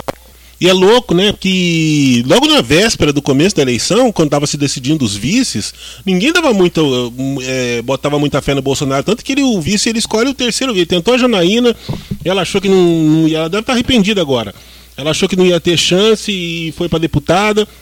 Ele tentou. O príncipe, pô, eu queria o príncipe, bicho. O príncipe era muito melhor do que o Mourão, bicho. Muito melhor que o Mourão. O Mourão foi a terceira opção. Tinha, um- tinha um astronauta também. Tinha um astronauta e não tava ninguém botando, não tinha nenhum cobrão desses aí. O Magno Malta no começo falou, mas logo depois ele desistiu, preferiu sair como senador. Não tinha, é, surpreendeu, inclusive eu acho eles mesmo, a, a força e a resiliência aí do, do Bolsonaro de não, não cair, sem fazer campanha, sem falar nada. E ele acabou, por incrível que pareça, dando a sorte de, de, de sofrer aquela facada que tirou ele dos debates todos, não precisou ser exposto. Um dos momentos que ele falou foi os momentos onde a campanha dele de alguma forma desequilibrou, cambaleou, né? Impressionante isso. E, e assim, faz falta, vai fazer falta o PSDB, né? Eu acho que vai fazer falta. Não, Agora porque a é- gente acha, né? era, era direito organizada que, que a gente tava, tinha capacidade de lutar num plenário, no, dentro mais ou menos das regras, por mais que a gente reclamasse. E, e por mais que a gente reclamasse, é muito louco. Agora eu observo isso, né? A- a- essa campanha suja que, que, que o Coiso faz, que, né, que os bolsomínios jogam por aí, por mais que toda a campanha tenha é, né, mentiras, isso, aquilo, eles elevaram ao nível Isso é um ponto bom, né? um nível, a um nível de, de, de mentira e de distorção da realidade que vamos vamos vamos, ad- vamos admitir o PSDB não fazia Não fazia. Não o, fazia. o PT foi acusado na última eleição de ter feito uma das campanhas mais sujas do mundo contra a Marina Silva por causa de um comercial, que é o tal do comercial da independência do, do Banco Central, que tirava o prato da comida da mesa das pessoas. E isso foi considerado o jogo mais sujo da história da República. E eu fico olhando pro pessoal que eu tô esperando a análise do jogo sujo nessa eleição. Porque os caras estão fazendo fake news de que o PT está distribuindo mamadeiras em formato de pênis nas, nas, nas é, creches. Eu quero saber se alguém que está aí nas creches do país inteiro viu uma mamadeira em formato de pênis eh, distribuída, entendeu? É um As negócio pessoas tão. acreditam nisso ou compartilham mesmo assim? Porque não, vamos aí, vamos aí bombar essa, essa ideia. Eu acho que tem duas opções, ou são idiotas ou são canalhas. Não tem Então, é- outra. É, isso, será que são idiotas e acreditam e olha, olha, mamadeiras em forma de pinto nas escolas? Ou será que elas não. Vamos ganhar, vamos ganhar a qualquer custo. Pois, eu acho que tem os dois. Tem. É, tem esse fator da economia da loucura, cara, que a pessoa. Ela, ela, isso pode mobilizar a pessoa de um jeito muito racional, assim, ela fica tão maluca que ela não pensa, não faz nada e sai, e sai soltando pra frente, assim. E esse é um, um fator maluco no Bolsonaro. Eu fui um dos caras, defendi por muitos programas que Bolsonaro seria uma nota de rodapé na história, ele ia desintegrar e tal. E me surpreendeu muito tanto a resiliência quanto o apoio que parte da elite econômica brasileira, assim, deu a ele super amarradona. Eu nunca imaginei que o pessoal rasgaria a fantasia desse jeito, mas rasgou feliz da vida. E tem um fator do Bolsonaro que é, é, é um, um- Quando ele fala, ele perde voto. Mas quando ele não fala, ele é uma espécie de avatar e ele é o candidato da dissonância cognitiva, assim, que as pessoas não, não querem votar no Bolsonaro. Elas querem votar na projeção que elas fazem no Bolsonaro. Isso. Quando o Bolsonaro fala, ele deixa de ser a projeção que as pessoas fazem em cima dele e vira ele, e elas se decepcionam e mudam o voto. Mas se ele ficar quietinho, só fazendo as imagens de meme e tal, você projeta o que você quiser, então você está projetando no candidato da sua cabeça, do que, assim, você gostaria que. no meme que você queria que fosse presidente da República. Mas o mundo real não, não, não funciona com meme na presidência da República, né? Então- Muito possivelmente faz eu implodir numa situação dessa. É isso, é isso aí que eu ia meio que, que colocar agora, assim. A gente espera que isso não aconteça, mas ah, o- o- uma das coisas que o Bolsonaro sempre fala é essa história de que eh, não vai ter indicação de partido, blá blá, blá não sei o quê. Ele tem lá um núcleo duro, o presidente do PSL, o Magno Malta, o Paulo Guedes, o Mourão e Os generais do clube militar. isso, mas que também não. Ele, né, ele- talvez ele vá colocar essa rapaziada em dois, três, quatro ministérios, etc. Ele tem, sei quantos, 30 ministérios para lotear. É, o Thiago já mencionou aqui que. Vai privatizar os outros ministérios. Que o Bolsonaro não dura. Eu- eu- uma das maiores preocupações que acho que a gente tem em relação ao processo democrático é o fato da, do- do- da durabilidade desse mandato do Bolsonaro. Que, que- que ele não tem sustentabilidade nenhuma é, na, nas suas. O, ele- o- o que ele provavelmente vai ter que fazer é ceder ao que há de pior e ao que sempre houve na política brasileira, que é o centrão. Mas a gente estava baseado nessa análise que ele não durava, numa perspectiva de que as forças democráticas do país fariam algum nível de oposição. O que a gente está vendo é o capital aderindo. Nós estamos vendo a igreja conservadora aderindo, o agronegócio aderindo, parte da cultura brasileira aderindo, A elite industrial a brasileira. elite industrial, Nossa, o, o judiciário está Lavando totalmente pelo menos lavando as mãos, no mínimo. eu aderindo. Já que estamos ouvindo Jesus Cristo Superstar, vamos colocar em uma frase de Pôncio Pilatos. E nessa semana rolou uma pesquisa sobre. E, é, como é o nome disso? Aceitação partidária. tu- Que partido você prefere mais e tal. Apareceu o PT na frente de novo, por volta de 20 a 25%. Tipo, na frente que nem o Ayrton Senna ganhava. E, e pela primeira vez na história, depois de muitos anos, o segundo lugar é, é, deixou de ser ou o PMDB ou o PSDB e passou a ser o PSL. E uma matéria dizendo que tem parte da. Eu acho que a gente está adiante de uma possível grande reorganização partidária no país, porque tem uma sinalização grande que se o Bolsonaro ganha, o PSL vai ser um grande receptáculo aí de um conjunto de forças. O povo tá- chegou a calcular, eu acho otimista da parte dele, 227 deputados que adeririam, o Centrão todo Com- aderiria ao PSL. Contando a bancada do agronegócio. Agronegócio, bancada da bala, bancada evangélica e tal. e tudo mais. E aí eu tenho uma pergunta para fazer para você, grande analista político deste programa. É, o novo, Partido Novo, aparece aí como uma força que é neoliberal da maneira mais periférica e, e ignorante que po pode ser, se é que há isso no neoliberalismo. É, mas aparece como uma oposição ao Bolsonaro. O, o Amoedo já falou que o Bolsonaro não é uma opção inteligente para a economia, etc. Ele tá costeando um lembrado nos últimos dias porque na franja o novo tá, tá bolsonarando. Sim, e vai Bolsonaro no, no, no seu populacho, nos seus constituencies. Sim. Mas se o novo quiser aparecer como uma realidade desta direita neoliberal mais radical, etc., ela vai ter que arrumar alguns elementos de oposição ao que é, representa o projeto Bolsonaro. Eles estão com uma grande oportunidade em Minas Gerais. O Subiu, Pimentel vem perdendo espaço. Parece que o Anastasia está bem consolidado em primeiro por volta dos 30, mas ali por- entre os 20, 15, 25, o Pimentel um pouco mais acima. E o candidato novo, que agora eu esqueço o nome, apareceu na última pesquisa bem posicionado. O povo está com uma possibilidade dele para o segundo turno com grande chance de, de ganhar se for para o segundo turno.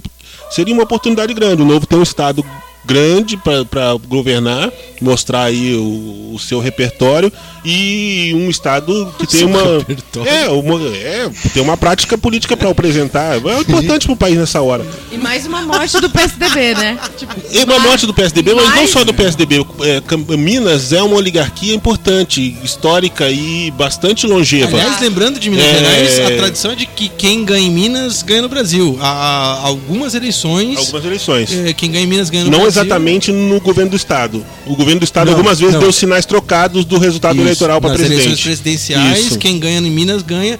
E, e em Minas Gerais, as últimas pesquisas estão mostrando o jacarezinho ali, o A boca do Bolsonaro vem jacaré caindo e o Tá Haddad vem diminuindo. subindo. É. Exatamente. É. E Eu o- posso... Ah, mas- o Thiago quer falar um negócio, Lê, Tá. rapidinho. Não, não, só que vocês lembraram da minha, do meu comentário sobre o Bolsonaro não durar. Eu acho que agora não dura por outro motivo, cara.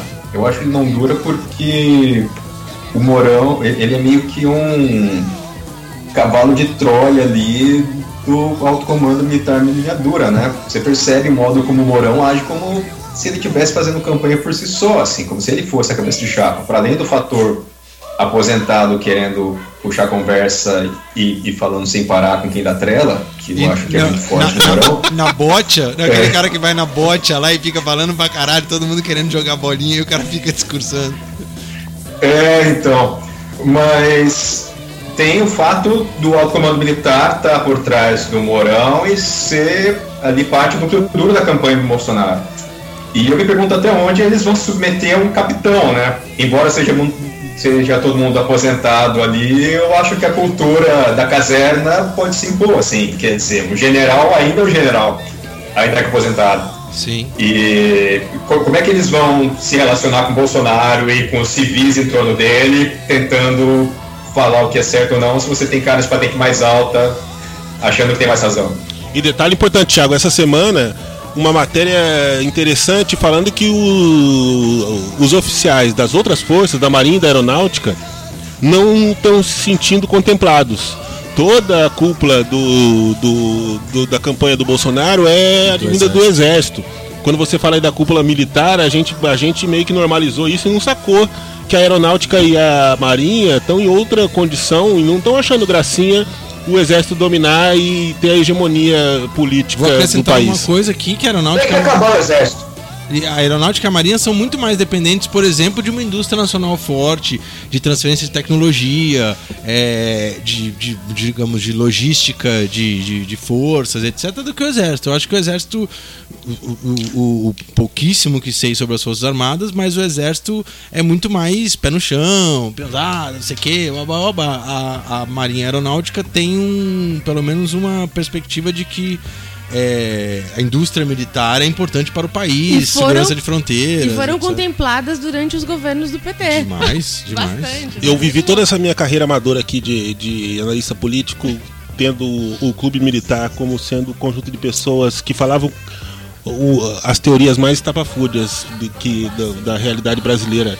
E a gente deveria, como regra, ignorar o que o, o, clube ciclo- o militar, clube o ciclo militar militar. falava. E nós estamos aí há 48 horas da possibilidade deles, serem Deles- os donos da A pauta. voz oficial. Exatamente. Que momento fascinante. Agora, eu queria lembrar que o- ontem no debate, o Haddad fez uma coisa que eu não sei se vocês notaram, mas na, na proposta sobre educação, ele falou: olha, nós expandimos o ensino superior, interiorizamos o ensino superior, e a nossa proposta para o próximo, para o próximo governo é fortificar o ensino médio. É, ampliando o número de escolas federais de ensino médio para o país. E aí ele, ele deu o dado de que as escolas federais estão, pode colocar todo mundo no bolo, escolas privadas e escolas públicas, as federais são as que mais se destacam em termos de ensino. E ele citou nominalmente as IFES, né, as escolas técnicas, e citou também as escolas militares, o que é importante fazer isso. É, porque é, seria eh, negar a realidade de que as escolas militares são tecnicamente e têm notas boas em termos de ensino. A- a- Porque nossa- são cheios de dinheiro. Is- is- E, e porque são governadas, porque tem uma estrutura Não. fe- federal. Não, tem estrutura federal ali. Esse dinheiro sai da União e vai. É evidente que as Forças Armadas têm um privilégio tão grande quanto tem o Judiciário e etc., como uma classe privilegiada. Mas o fato de reconhecer é, que as escolas militares têm é, esta qualidade é a primeira vez. Eu não estou defendendo nem atacando, estou só lembrando que isso aconteceu como Salientando o aceno. a- como aconteceu uma outra coisa também no, no, no Alckmin, que não é a primeira vez que ele fala, quando ele critica o. Quer dizer, ele critica não, quando ele defende a reforma trabalhista e tal, ele fala do imenso número de, de sindicatos que existe no Brasil e que é um fato, o fato de você ter 17 mil sindicatos e 5 mil patronais. porrada de sindicatozinho que não é porque é sindicato que é legal, porque tem picareta pra caramba. São tem máfia em 5.500 sindicato. cidades no país. E ele fala em, em- basicamente nos patronais, o que é um absurdo você Sim. ter o dinheiro 5 mil do sindicato ca- patronal. Não tem 5 mil Só posso. de. Antes de vocês entrarem no sindicato, foi bom você ter lembrado disso que o, que o Haddad falou. Só pra comentar uma coisa, porque eu vi pessoas. Quando o Haddad falou do ensino médio, eu percebi que teve pessoas que falaram: pô, Haddad, também fala do ensino fundamental, é importante e tal. Mas é importante lembrar que o, que o Haddad falou isso, até porque a reforma do, do ensino do ensino no Brasil vai atingir de forma nefasta principalmente o ensino médio. Saca? Eu acho que, de alguma forma, a reforma do ensino fundamental, é, o- os educadores, e eu vi isso, eu sou da área de história, eu vi isso na área de história, conseguiram, né? te- Teve pessoas, historiadores criticados por fazerem parte da comissão da reforma e tal, mas eles conseguiram segurar a onda da, da reforma no ensino fuma- fundamental. Algu- não foi, né? Não foi destruído, pelo menos a área de história, que acho que, pensando nas ciências humanas, não foi destruída e eu imagino que isso aconteceu com outras É, áreas. é. Agora, o ensino fundamental, a reforma, essa reforma da educação que passou aí nesse governo, no governo golpista, ela é nervosa. Eu acho que o Haddad falar do, do ensino fundamental foi principalmente nesse sentido, porque a ideia é reverter essa reforma. Ela vai ser, se isso continuar, vai ser pesado, gente. Vai É. ser um resultado bem negativo.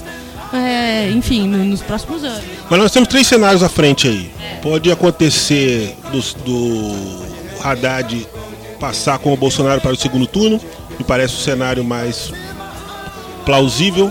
Pode acontecer uma mega virada e Ciro e Bolsonaro para o segundo turno, ou pode acontecer uma mega, Mega rush desastre. e o Bolsonaro ganhar no primeiro turno. A virada da Marina você não acredita mais? Eu acho que a Marina morreu e esqueceu de deitar.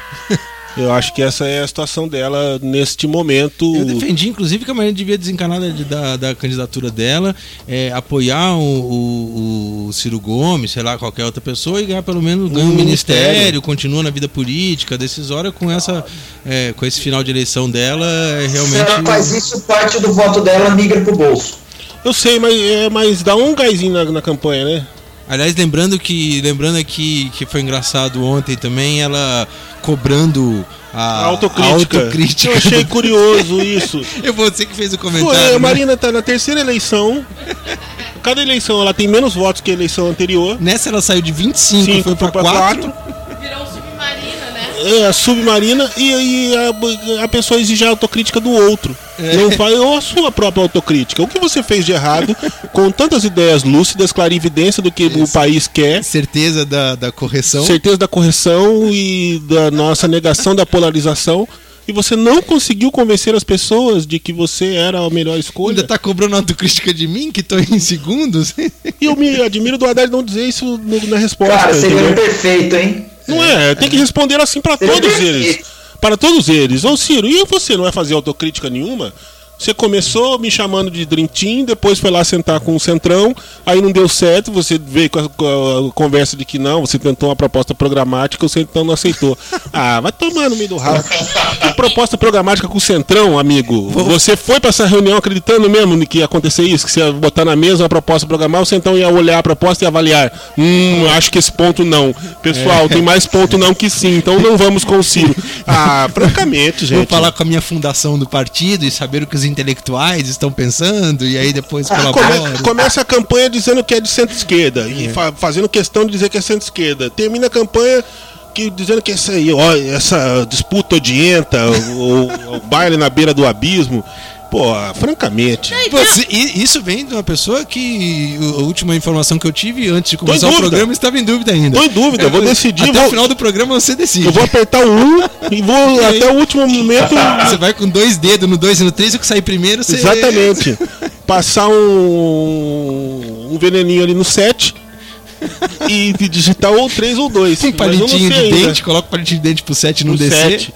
Arrancar o 7 da, o botão 7 da urna. Não, então, eu queria até te convencer que você não deve digitar o 2 depois do 1. Um.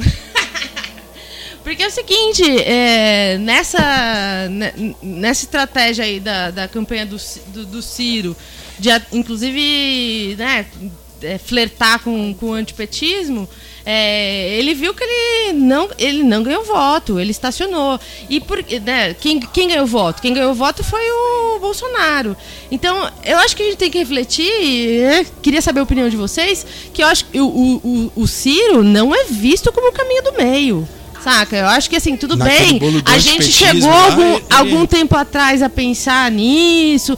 Tipo, ah, será? Ah, Mas eu, eu essa semana pra mim ficou claro que tipo, o Ciro não é, não, ele, ele vai, ele pode ter tantos problemas quanto o Haddad para indo no segundo turno. Não acho que o, que o Ciro é o caminho do meio, não. Tudo bem, o antipetismo é mais forte. Mas o, o Ciro não tem a base social do PT. O Ciro, enfim, tem. é, Eu acho que tem vários problemas aí, sabe? Mandar um Ciro pro segundo turno. Mas eu acho que aquela- naquela crítica que eu fiz ao antipetismo, que a gente não deve mais usar, e eu acho que este antipetismo inclui inclusive o anticirismo, o antitrabalhismo, o, o, o- a antidemocracia, o anti, a antirracionalidade, todo, todos esses pobre, né? Exato. E eu, eu, e eu acho que o, o Ciro tem sido, na verdade, o que mais claramente tem denunciado juros exorbitantes, a- a- o, o- o oligopólio dos bancos no Brasil. Ele faz isso muito mais do que E o o Haddad. fascismo. E, e o fascismo, é, toda, toda essa parada. E aí me viria essa outra pergunta a vocês, minha segunda crítica ao Partido dos Trabalhadores, puxando essa história da autocrítica, é, indo para o segundo turno, que eu acho que é o cenário mais, é, é, digamos, provável, é, o Partido dos Trabalhadores precisará, logicamente, fazer um movimento. Tem que certo? pegar o plano de governo. A primeira coisa é retirar o trecho que propõe uma nova Constituição. E, e Em primeiro lindo o lugar. Ciro falando isso, você viu, Ciro? Falou-. Como é que é? Não, não mexa mexam na Constituição, né, gente? Não é hora, né? Não façam essa proposta. é. Não é hora. Você vai eleger uma, uma, uma, uma constituinte exclusiva nesse momento, Thiago? Com esta, Opa, esta qualidade de deputados, a gente não falou do legislativo ainda. A perspectiva Que para é, o. que é a nossa grande esperança, na real, né? Também é conseguir ter ali um legislativo um pouco menos pior do que da última vez. O Senado promete, viu? O Senado parece que promete, por- é, pela movimentação no Nordeste. é, a gente está falando aqui do Sudeste, todos nós somos originários do Sudeste, não temos dimensão do que está acontecendo no Nordeste. No Nordeste, o Haddad está ganhando do bolso. É, a realidade, a discussão na rua, no bar, deve ser outra. E isso vai proporcionar uma série de, de, de senadores. No, no- no pior dos casos, pelo que eu acompanhei das últimas pesquisas, o PT aumenta em 2, passa de 10 para 12, e no melhor dos casos, aumenta para 19 Senadores. Senadores. Tem que dar tudo muito certo para ter 19. São 10 agora? São 10 agora, são 9 agora. No pior dos casos vai para 12 e no, no, no, no menor- no melhor vai para 19. Vamos fazer 18, porque aí a gente elimina o Humberto Costa. Não, vamos contar com o Beto Costa, cara. A gente tem que contar. A gente precisa de todo mundo. Um mais um é sempre mais que dois. Oh, e, e aí eu queria perguntar pro Rafa, na verdade, que o Rafa é a pessoa, é, digamos, o petista sensato da- do, do nosso debate. É, o PT indo para esse segundo turno contra o Bolsonaro, é, o discurso vai ser o mesmo? Quer dizer, o discurso vai ser projeto do Lula, é, é o PT, não sei o que, babá, Eu vou propor concertação. ou vai haver isso? Porque eu, eu, eu acho que tá meio claro de que se não houver um mínimo de uma abertura para outras forças políticas, o negócio vai pro quiabo. É, quero perguntar pro Rafa o que, que você acha, de- eh, digamos, ó, segunda-feira, quando você, amigo ouvinte, amigo ouvinte, está ouvindo esse programa, já sabe o resultado do primeiro turno, o PT está neste momento preparando ali uma declaração pública do que vai ser feito para conseguir mitigar eh, esta palavra que não deve ser dita, que é o antipetismo? O Rafa? WhatsApp aos brasileiros. Vai estar preparando o WhatsApp aos brasileiros. 140 caracteres. Ó, eu acho que tem duas coisas aí. É, uma é as alianças políticas. E aí, nesse sentido, é uma oportunidade como nenhuma outra de deixar o centrão inteiro de fora. Já que o centrão inteiro, tipo, o Bolsonaro pode virar um belo bolo de piranha. Já que o centrão inteiro vai pra lá, aí você consegue talvez pegar uma parte mais civilizada dos partidos é, do, do- da, da Marina, do Ciro, eventualmente até da esquerda do PSDB. Racha o PMDB, É, é, que é uma das. esquerda pra valer. Esquerda pra valer. O, o PMDB, o Roquião, esses caras aí, é, você consegue atrair esses e talvez você consiga fazer uma concertação um pouco mais. é, é, justamente deixando todo, todo, todos esses caras é, para fora. Inclusive é, atraindo esse agronegócio o menos pior. Porque a gente vai, vai ter. O agronegócio elege muita gente e vai ter que, de alguma maneira, conversar com esses caras. Vai custar caro, hein, Agora, Rafa? outro ponto. Oi? Vai custar caro, hein? Ah, Mais Sei lá, barato, como mais barato que o bolso. não sou barato. eu, eu sou só palpiteiro, cara. Eu, eu não assino cheque. É só pro- eu problematiza, não como eu disse. cheque de ninguém. Agora, eu acho que tem outra coisa que é o discurso que vai ter que mudar pro segundo turno. Não mudar, mas assim, para além da, da objeção quanto ao Bolsonaro fascista, agora é a hora de associar ele ao Temer. É a hora de jogar no colo dele Correto. toda. dizer que o Paulo Guedes vai repetir coisas que. vai tentar fazer coisas mais profundas que o Temer tentou fazer e não conseguiu. é, e empurrar tudo isso, esse ônus todo para ele. Porque o grande, o grande líder em rejeição no Brasil é, não é a Marina, não é o PT, não é o Bolsonaro, é o Temer. É o Temer que tem, que é o, o presidente com índice de aprovação de 2%. Exato. Então, e, e isso não é nem mentir. Porque Não. é, é- é simplesmente bater nesse ponto. E aí, quando tiver. Se, assim, eu tenho sérias dúvidas que, mesmo no segundo turno, o, o Bolsonaro vá para debates. Eu acho que ele vai tentar fugir o máximo possível. É, porque é, é o momento em que ele vai ser apertado com relação a isso. é, e é que é quando ele vai perder voto. Então, revelar aquela proposta, fazer com que o, pro- o Bolsonaro explique qual é a proposta dele de mudança lá do imposto de renda, aquela proposta lá do Paulo Guedes de cobrar 20% de, é, é, de imposto de renda de todo mundo, não importa quanto você ganhe. Tava falando isso hoje com a minha mãe, assim, pra, tentando falar para ela convencer as amigas dela lá, falar assim, tipo, ó, você vai perder 20% da sua aposentadoria, você não paga nada hoje de imposto. É, com esse cara você vai perder 20% da sua aposentadoria porque é o que vai vão, te, vão tentar te cobrar de imposto de renda. Então eu acho que tem, tem, tem boa coisa aí pra fazer. Tem um, eu tô muito. Tô, tô, Tô ao muito contrário animado com o do- segundo turno. É, até, até pra parar um pouco essa, essa melancolia que a gente tá vivendo agora e essa empolgação Aê. do lado de. Eu tô super empolgado é, pro segundo turno. Eu tenho certeza que a gente vai pro segundo turno. E eu acho que a gente vai atropelar esses caras do segundo turno aí e vai ser a chance da gente chutar. Se, se, pode tirar onda, pode tirar onda, É isso aí, caralho. Uhul! Isso, aqui- Isso, isso é es- escolarismo, velho. Isso é o Luiz Felipe Scolari tomando de 3 a 0 no, no, no intervalo do jogo. É isso que ele fala pros jogadores do Eu, Palmeiras. eu pensei nisso durante a semana, a diferença que faz um líder na beira do campo, gritando, Isso. vamos lá, time, caralho e tal. Mas é o único ponto que eu não ressaltei mais esse O ponto. é- Haddad precisa fazer isso aí mais também, Precisa, né, gente? Vamos aí, precisa. time, mentira, fake news. Precisa, mas eu só não destaquei esse ponto porque o Filipão tava na beira do campo no 7x1. É, E, e não, fez, não gritou. Porra nenhuma. É. Entendeu? As meninas querem falar, depois eu só queria fazer a minha, a minha terceira e última crítica ao Partido dos Trabalhadores, tem a ver com isso, mas as meninas vão falar primeiro. Não, eu só queria acrescentar aí no.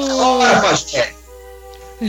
É que. é, e eu, eu, eu, acho importante isso que o, que o Rafa falou, porque, de fato, assim, já, já viu que toda a crítica moral à campanha do Coiso não funciona, não, não tem funcionado. E eu acho que tem que ir mesmo pra essas questões mesmo pontuais e práticas de que, tipo, é, quem, sabe, o, o, o que ele, o, que, o que ele é contra dentro dessa. da- dos, di- dos mesmo. direitos mesmo ali, assim. Não só do direito trabalhista, da economia e tal. Por exemplo, esse, cara, foi só, só esses dias eu não tinha visto isso. Eu vi um vídeo dele sendo entrevistado e ele falando com orgulho de que ele foi um dos poucos deputados que votou contra a, a, a lei é, que fala da, da- do, do- direito de aposentadoria das domésticas. Ninguém explorou isso. Que doideira, cara. Uma mulherada trabalha como doméstica, uma mulherada doméstica, é evangélica, inclusive. Ninguém explorou isso. Eu só. Eu que tô aí rodando nessa internet, só vi isso esses dias. Eu não sabia que ele votou contra. Ele e os filhos dele votaram contra a lei das domésticas. Meu gancho Vamos explorar, galera. Meu gancho circular, a- para a terceira crítica ao PT, remete-se à eleição de 2014. Isso já foi dito e repetido é, neste programa, neste podcast, que foi o erro de estratégia do Partido dos Trabalhadores de ter derrubado a Marina e ir com a S para o segundo turno. Para mim, isso foi um erro. E o erro que eu aponto agora. O dedinho.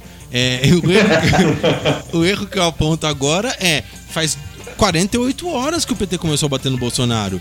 Por quê? A- a- aquela rapaziada que. A Glaze. que- que- isso, essa rapaziada aí que fica ali Chama fazendo reuniãozinha e não sei, acorda e tem umas ideias geniais e, e- e fala que não sei o que, que induto, que toma o poder, não sei o que, e, e fala: não, pode segurar essa onda porque tá tranquilo. A gente só precisa ir pro segundo turno que dele a gente derruba sem se preocupar com a ameaça que o Bolsonaro representa e tendo munição, porque é munição pra cacete, que nem a Letícia falou. É muita munição, é, é muito antipovo esse cara. E a gente começou, o, o- o- digamos, o Haddad, que é quem tem a maior exposição em relação ao eleitorado brasileiro, começou a expor isso há 48 horas. Foram dois, dois ou três vídeos que saíram oficialmente e, e- e a máquina petista tem condição de, de, de, de, de- se contrapor a essa maluquice de, de, de WhatsApps, internets, etc. Agora, foi tarde, né? O Boulos ganhou o debate ontem por ter falado óbvio. Ele foi o único que disse, gente, vocês estão aqui fazendo esse monte de piadinha, dando risada do Álvaro Dias, bêbado, aqui tropeçando na frente da câmera. Que raiva do Álvaro Dias, velho. e parece que tá tudo normal aqui nesse país nesse Ninguém chama momento. ele de nem auxiliar do, do Nós estamos fascismo. na véspera do fascismo ganhar uma eleição pelo voto. Que porra é essa? Eu tava conversando com meu pai, o Boulos falou, o meu padrasto, e ele dizendo das torturas que ele sofreu. Esses caras aí que o Sogro, sogro dele. o sogro dele, o, sogro dele. O pai da, da, da Natália Scarlett. Ele esse povo tem como o Bolsonaro diz com todas as línguas que o herói dele é o Ustra que torturou essas pessoas. Muito E isso não faz nenhuma diferença. Eu acho muito louco esse, esse movimento. Porque você tava, vocês estavam dizendo sobre bater nesses pontos políticos e econômicos. Mas eu fico olhando e ele e é tão esquizofrênico que ele nega que tenha falado. Então tem um conjunto de, de- de pessoas que, ele, que apoiam ele, que curtiram essas ideias e digo, não, o 13 terceiro tem que ser retirado mesmo. As, as, as domésticas não tem que ter essas aposentadorias, esses tá perdendo emprego, tinha mais doméstico empregada sem os direitos, agora com os direitos ficou mais caro, os, os patrões não estão empregando mais. Tem gente que apoia e tem gente que, que não apoia que diz não, é fake news, tiraram de contexto, não era pra. Então não pega ninguém. Tem a impressão que dá é que não pega ninguém. Metade diz que concorda e metade que não concorda fala não, não é verdade. Um negócio assim impressionante. O PT, de fato, tem uma máquina impressionante. A impressão que eu tenho é que agora que ele começa a bater, a máquina dele sempre teve efeito quando começou a bater em quem quer que seja. Eles decidiram deliberadamente não bater nessa eleição. Essa eleição foi muito O esquisita. Haddad falou isso, ah, nós vamos só fazer a proposta, mas agora passou dos limites. Ah, mano, que- você acha que eu sou palhaço, tá ligado? Isso é delimitado no começo de campanha. A estratégia de campanha é essa: segura aqui, ataca ali, consegue, olha as pesquisas, não sei o que. Mano, não vem com esse papel. Agora os ciristas estão dizendo, o único que chamou o Bolsonaro de fascista filho da puta foi o Ciro. É verdade. Isso. O- Mas a, a estratégia, a estratégia do PT era primeiro fazer o que eu acho que agora já deu certo, que foi colar o Haddad no Lula, né? Porque isso era o, o, a- a- a- o primeiro ponto a se fazer. Sim, é, é, é, mas aí vo- você deu uma ideia razoavelmente simples que não foi feita até agora. Então o Haddad, é, é, a campanha de uma forma geral, é, prefere colar ao Temer o Geraldo Alckmin do que o Bolsonaro. Eu, nu- nunca houve essa, é- essa inflexão do PT, por exemplo, de dizer, galera, o Bolsonaro é t- 30 anos que ele é deputado, nunca fez nada pela segurança do Rio, sempre votou com os Ah, isso foi dito. Isso foi dito. Oficialmente não, cara. Começou o ataque agora. Mas enfim, é isso. O PT, é, é- e eu concordo contigo. O segundo turno vai ser emocionante. É tipo tie break da política brasileira. Porque essa. How to essa fight! Ponto a ponto, ponto a ponto. É, é, exato. Vai acabar cada, cada pesquisa que sair vai ter aquele 10 a 9, 9, 9 a 9. É, eu fico com pena só dos noruegueses, suecos, que não tem essa emoção na época da sua, da sua, das suas eleições, canadenses, inclusive. Mas uma coisa, uma coisa é certa ti- eu- também. Eu, eu tive no Canadá a, a- o que, que era? Duas semanas antes das eleições e era al- altamente sofisticada as plaquinhas nos jardins da, de frente das casas. Tem toda uma estética organizada, né? As placas têm o É, mesmo tamanho, só exa- mudam a exato, cor. era O corzinha. tipo é o mesmo, inclusive, o tipo da letra, a Isso, tipo, tipografia. é, É engraçado demais. Eu tive uma eleição no Canadá também e, e- e vivi isso. É. Mas é, é muito louco, porque é high stakes essa, essa, essa eleição aqui. A gente tá, tá ganhando ou perdendo muito. Sim. Se a gente ganhar, a gente vai ter um presidente do nível do Trudeau. O Haddad tem a juventude, a inteligência, a, A beleza, atualidade. a beleza também. atuali- Experiência. a atualidade, a experiência, a beleza, o conjunto de pautas que ele aglutina. Os é, lábios. É Eu do acho que nível. era a melhor opção do PT. Assim, tirando o Lula, né? Era a melhor opção do PT. Mas é, é uma é, é a aposta muito alta. Então você ganha ou perde muito. Não tem jeito de ser diferente nesse momento aí. E mesmo o Ciro, se for o Ciro pro segundo turno, o país venceu. Eu acho. É, o- É, exato. Se for. E é Manu no Jaburu, hein? Manu É Jaburu. Manu também, né? Manu, linda. Aliás, quero cobrar aqui publicamente também os nossos amigos aí que tem essas, é, digamos, essas relações, que nós vamos fazer um churrascão no Jaburu e fazer um trepa, moleque, talvez ao vivo do Jaburu, no churrasco de da Manu. Foi o único podcast que entrevistou a vice-presidente desse país. É. Não, e tem que ficar claro que eu, eu acho que o PT só ganhou Muito com bem a lembrado. Manuela sendo vice-presidente. É. Só ganhou. Mas ela é alvo de. Ela é, grande parte dos ataques hoje. Ela inclusive pediu ajuda da Polícia Federal, porque estava tendo ameaça a seus filhos. Hoje tinha lá um. A Laura, um desses. filha. Um desses. Filha, né? Tinha um, um desses fact-check, que esse programa adora. é, Não, esclarecendo, não vamos tanto. Esclarecendo que não foi a Manu que falou que nós somos mais famosos que Jesus Cristo. Foi John Lennon. Que a frase de verdade era de John Lennon. É Sério? Fa- Falaram? Falaram. O isso? fact check da Folha hoje esclareceu para a E população. muito bem lembrado, porque eu, como um Beatlemaníaco, gosto até mais de Beatles do que eu gosto de Engenheiros do Havaí. É, eu lembro que e- e isso foi uma outra coisa que aconteceu num conservadorismo norte-americano, quando o, o John Lennon falou isso em 65, 64, 65.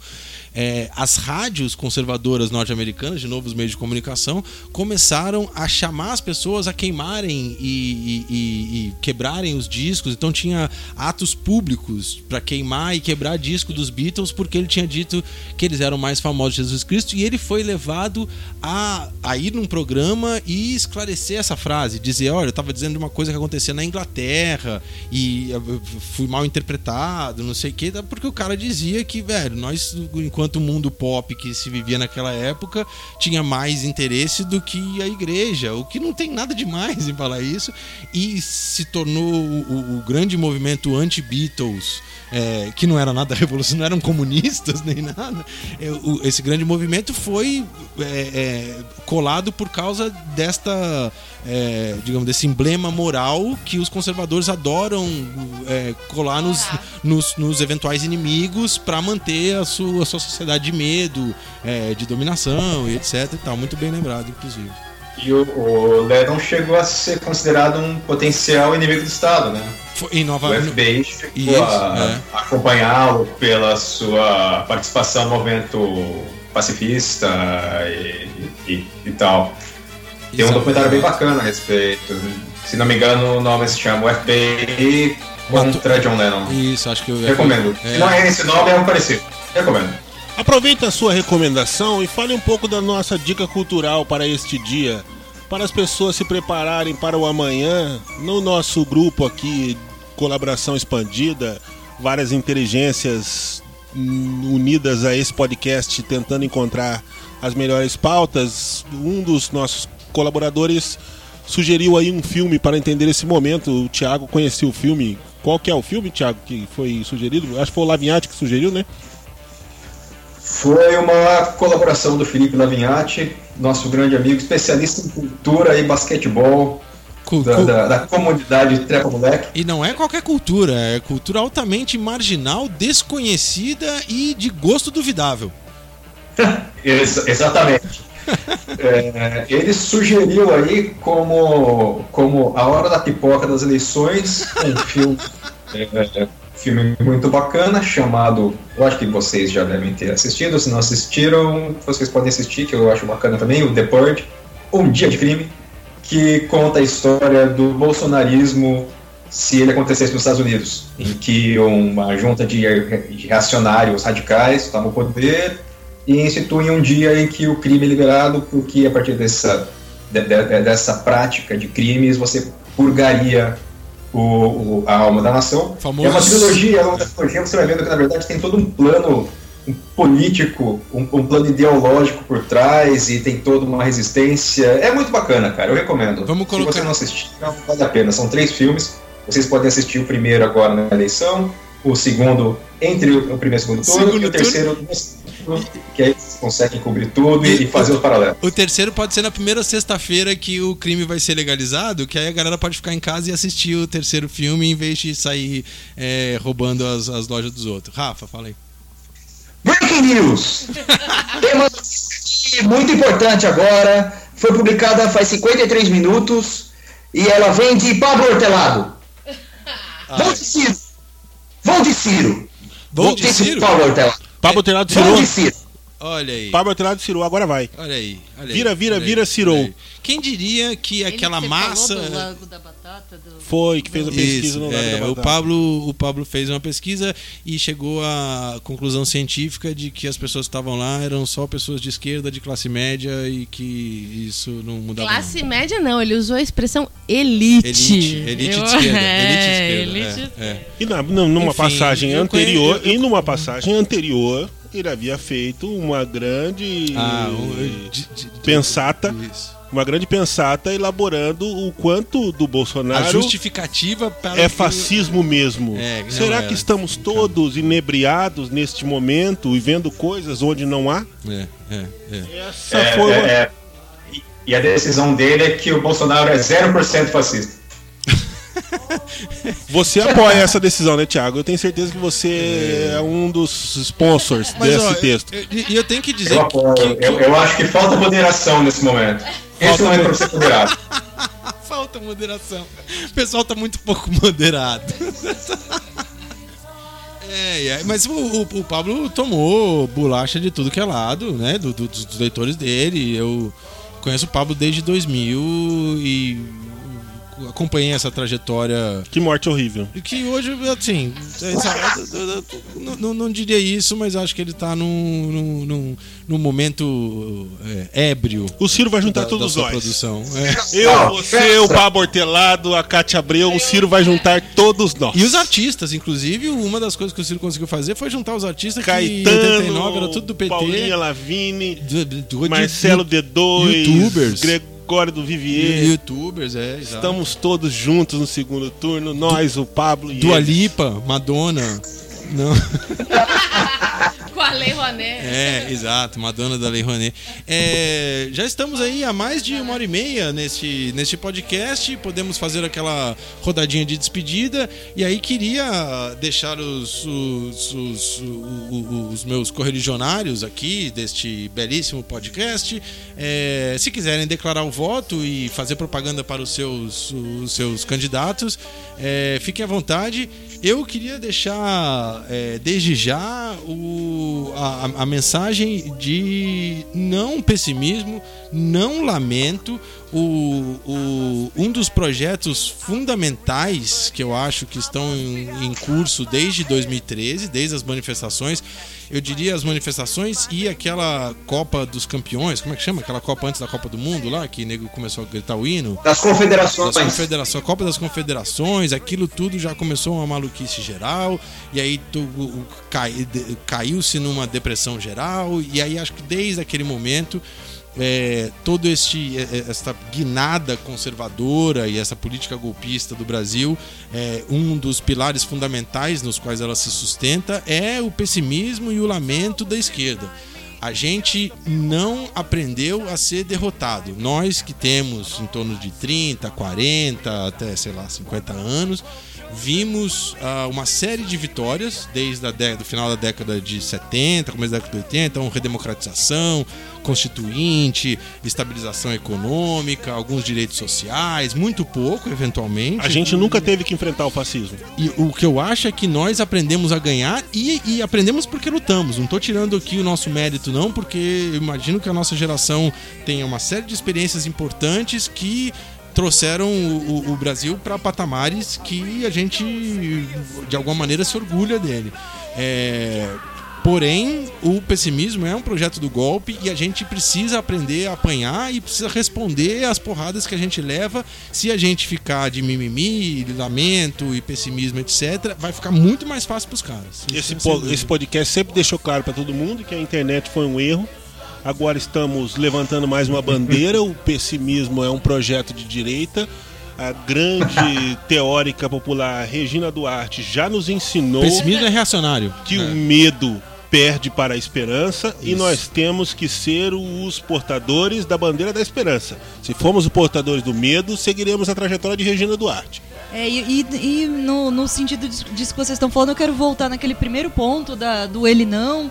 E também que culpabilizar o movimento, ou falar, eu, eu- independente do que aconteça no final, que seja o pior resultado, que a gente perca, eu acho que aquilo foi um momento de resistência, que para sempre vai ficar vai significar resistência é, e, e é um, um resultado de um processo amplo de, de aumentar a conscientização sobre isso, sobre a participação das mulheres. É, então não, não vejo como derrota, mesmo que tenha influenciado uma rejeição maior, eu vejo como resistência e se a gente perder vai ser o que vai continuar sendo resistência.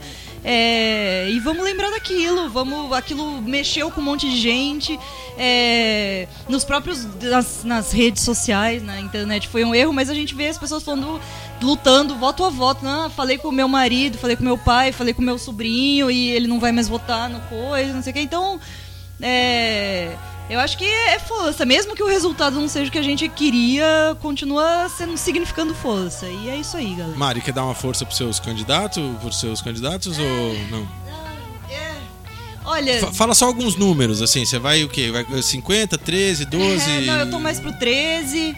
É deputada federal, provavelmente Juliana Cardoso, é, mulher de São Paulo, da periferia, acho que Indiona. tem chance de ser eleita, descendente de indígenas. É. É, não quero votar, é, assim, eu, eu por exemplo, eu curto bolos, ah, mas tem uma boa, vou fazer eu quero, quero fazer votos que vão, que pessoas que possam estar lá, porque a gente precisa de gente lá, então é, votar no Haddad também. Acho que vamos aí encarar a porrada que vai vir, que vai vir de qualquer jeito. Eu vou fazer uma, uma, brincadeira que a gente sempre faz, que é o sim ou não. Mas vou fazer voto útil sim ou não, beleza? Antes da gente fazer. É. Mari, voto útil sim ou não? Assim, é geral. Ah, sim. Sim. Sim. Pode ter. Letícia, seu recado final aí, se quiser falar dos candidatos. E voto útil, começa com voto útil sim ou não? Sim. Mas depende. Em São Paulo, em São Paulo, eu tô abertamente defendendo o voto útil. Eu acho que tem que votar no França e evitar. A gente, eu queria até ter feito lá um gancho circular. A gente falou né, da, da, da, da, da indústria apoiando o Bolsonaro e tal. O SCAF de, declarou apoio ao Bolsonaro. Eu acho que a gente tem que tirar pelo menos ele do, do, do segundo turno. E ah, para mim, eu acho que vai. Infelizmente, não. É, eu, eu vou fazer mesmo voto útil para governo do Estado de São Paulo. Enfim, e aí, fora essa questão do voto útil, né? Depende. Por exemplo, eu não defendo a questão, toda aquela discussão sobre voto no Ciro como voto útil e tal, não acho que é essa questão.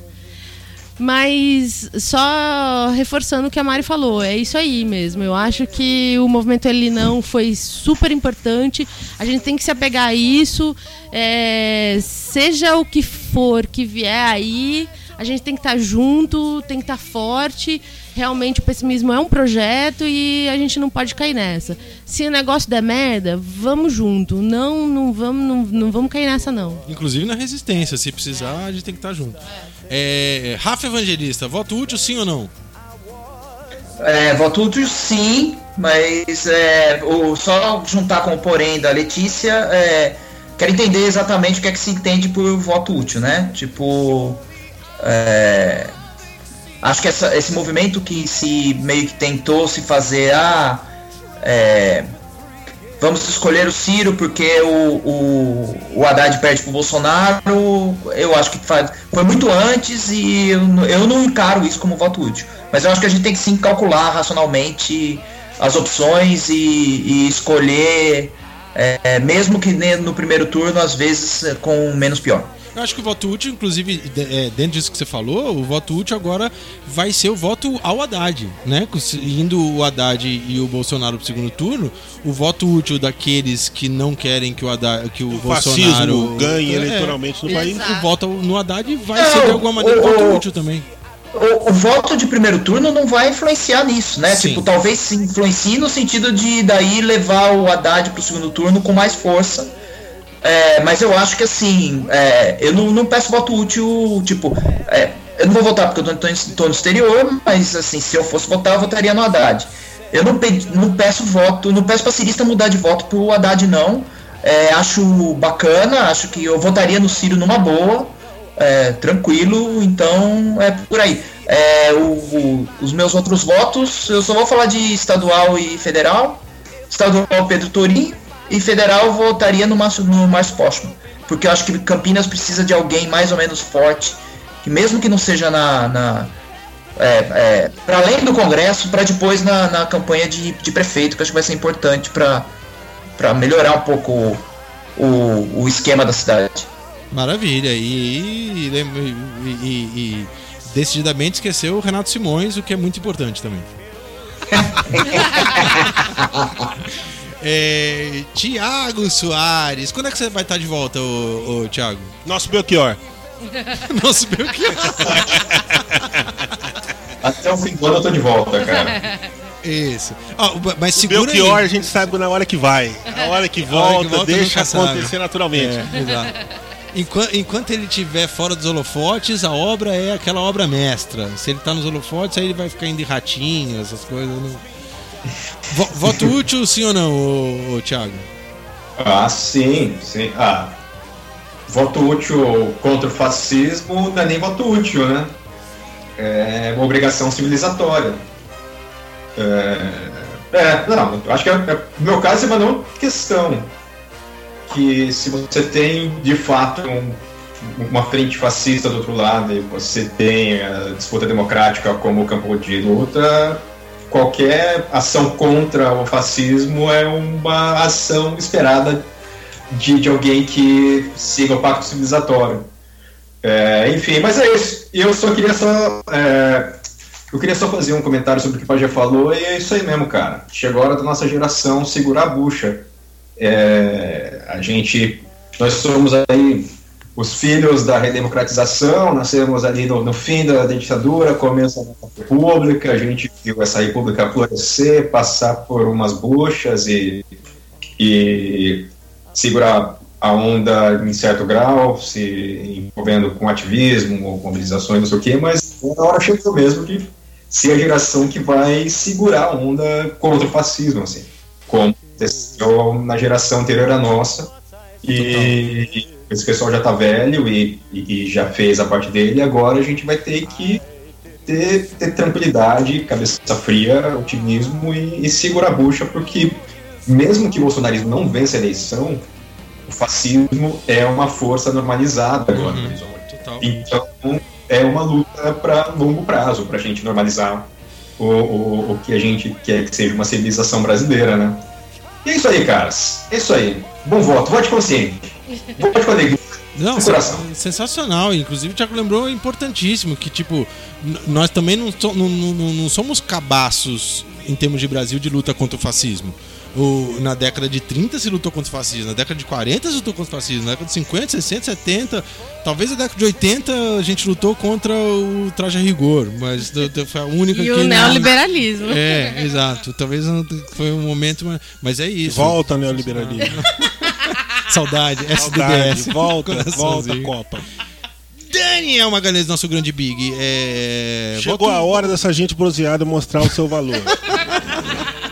Eu sou sim pro voto útil e eu acho que você, motorista de Uber, você, digital influencer, você, empreiteiro, você, operador de mercado, você, professor, você, funcionário público, deve tomar um banho quente logo cedo no domingo, tomar um café da manhã e exercer o seu direito cidadão e votar no candidato que você achar a melhor proposta para o país.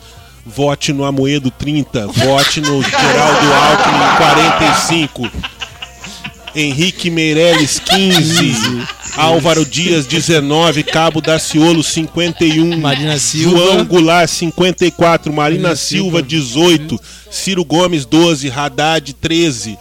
Faça, exerça o seu direito cidadão e vote. Bolo 50. Sobretudo, escolha bolo 50 para esse país ir para frente, porque E a tem mais, Vera- mais casa Vera sem Lúcia, gente 16. do que sem.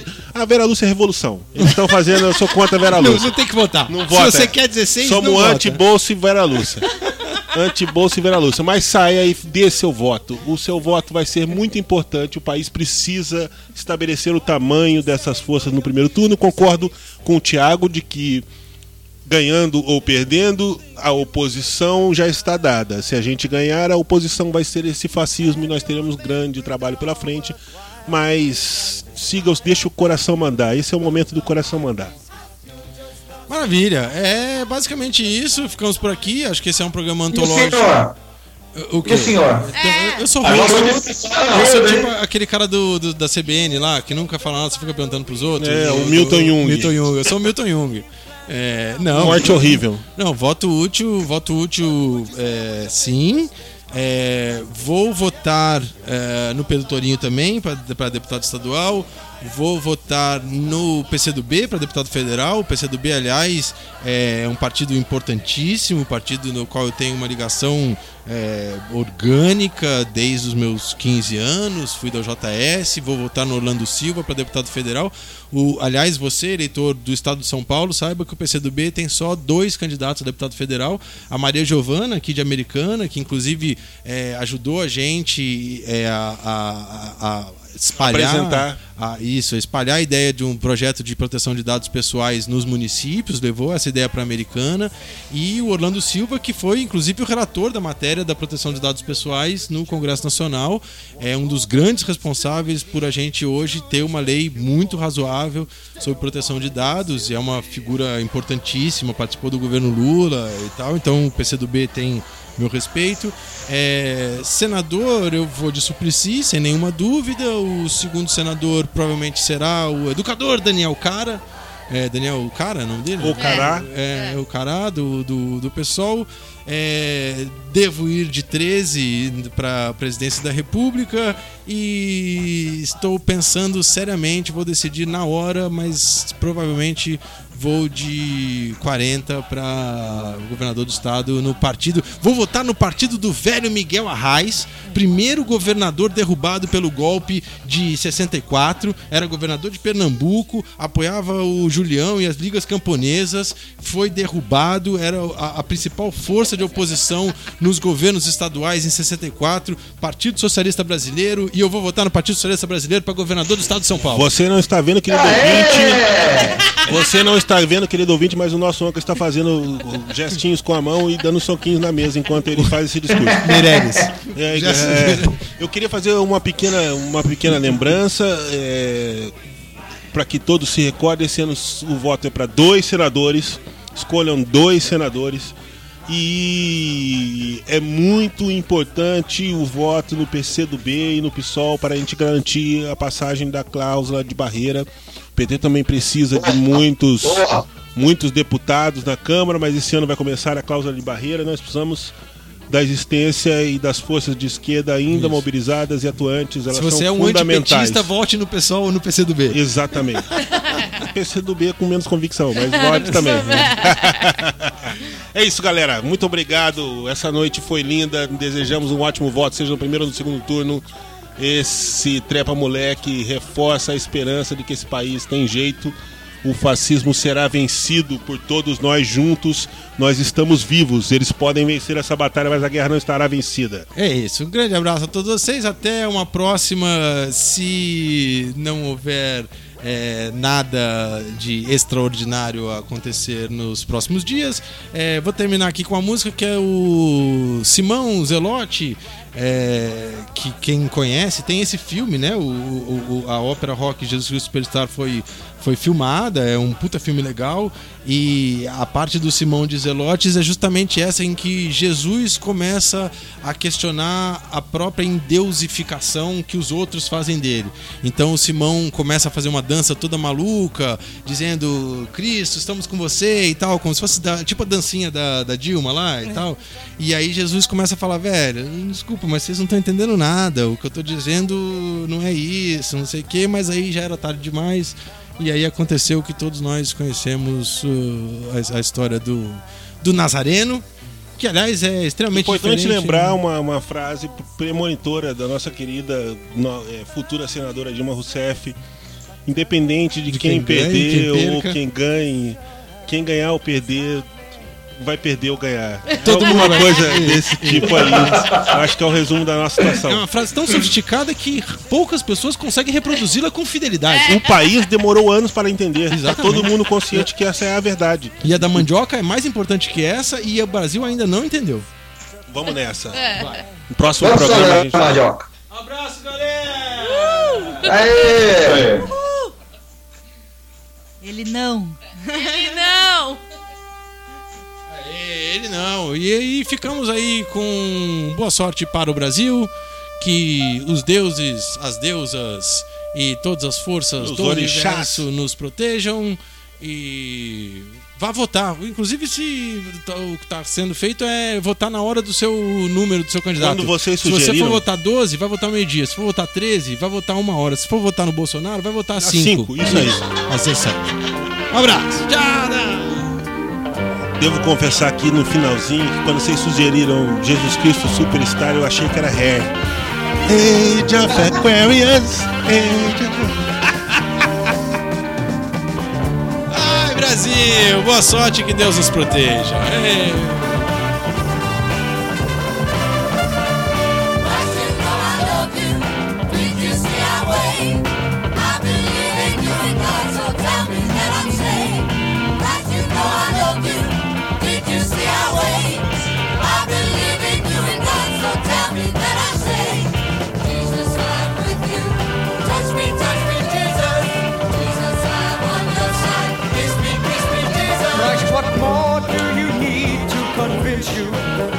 That you've made it and you're easily as strong as the filth from Rome who rape our country?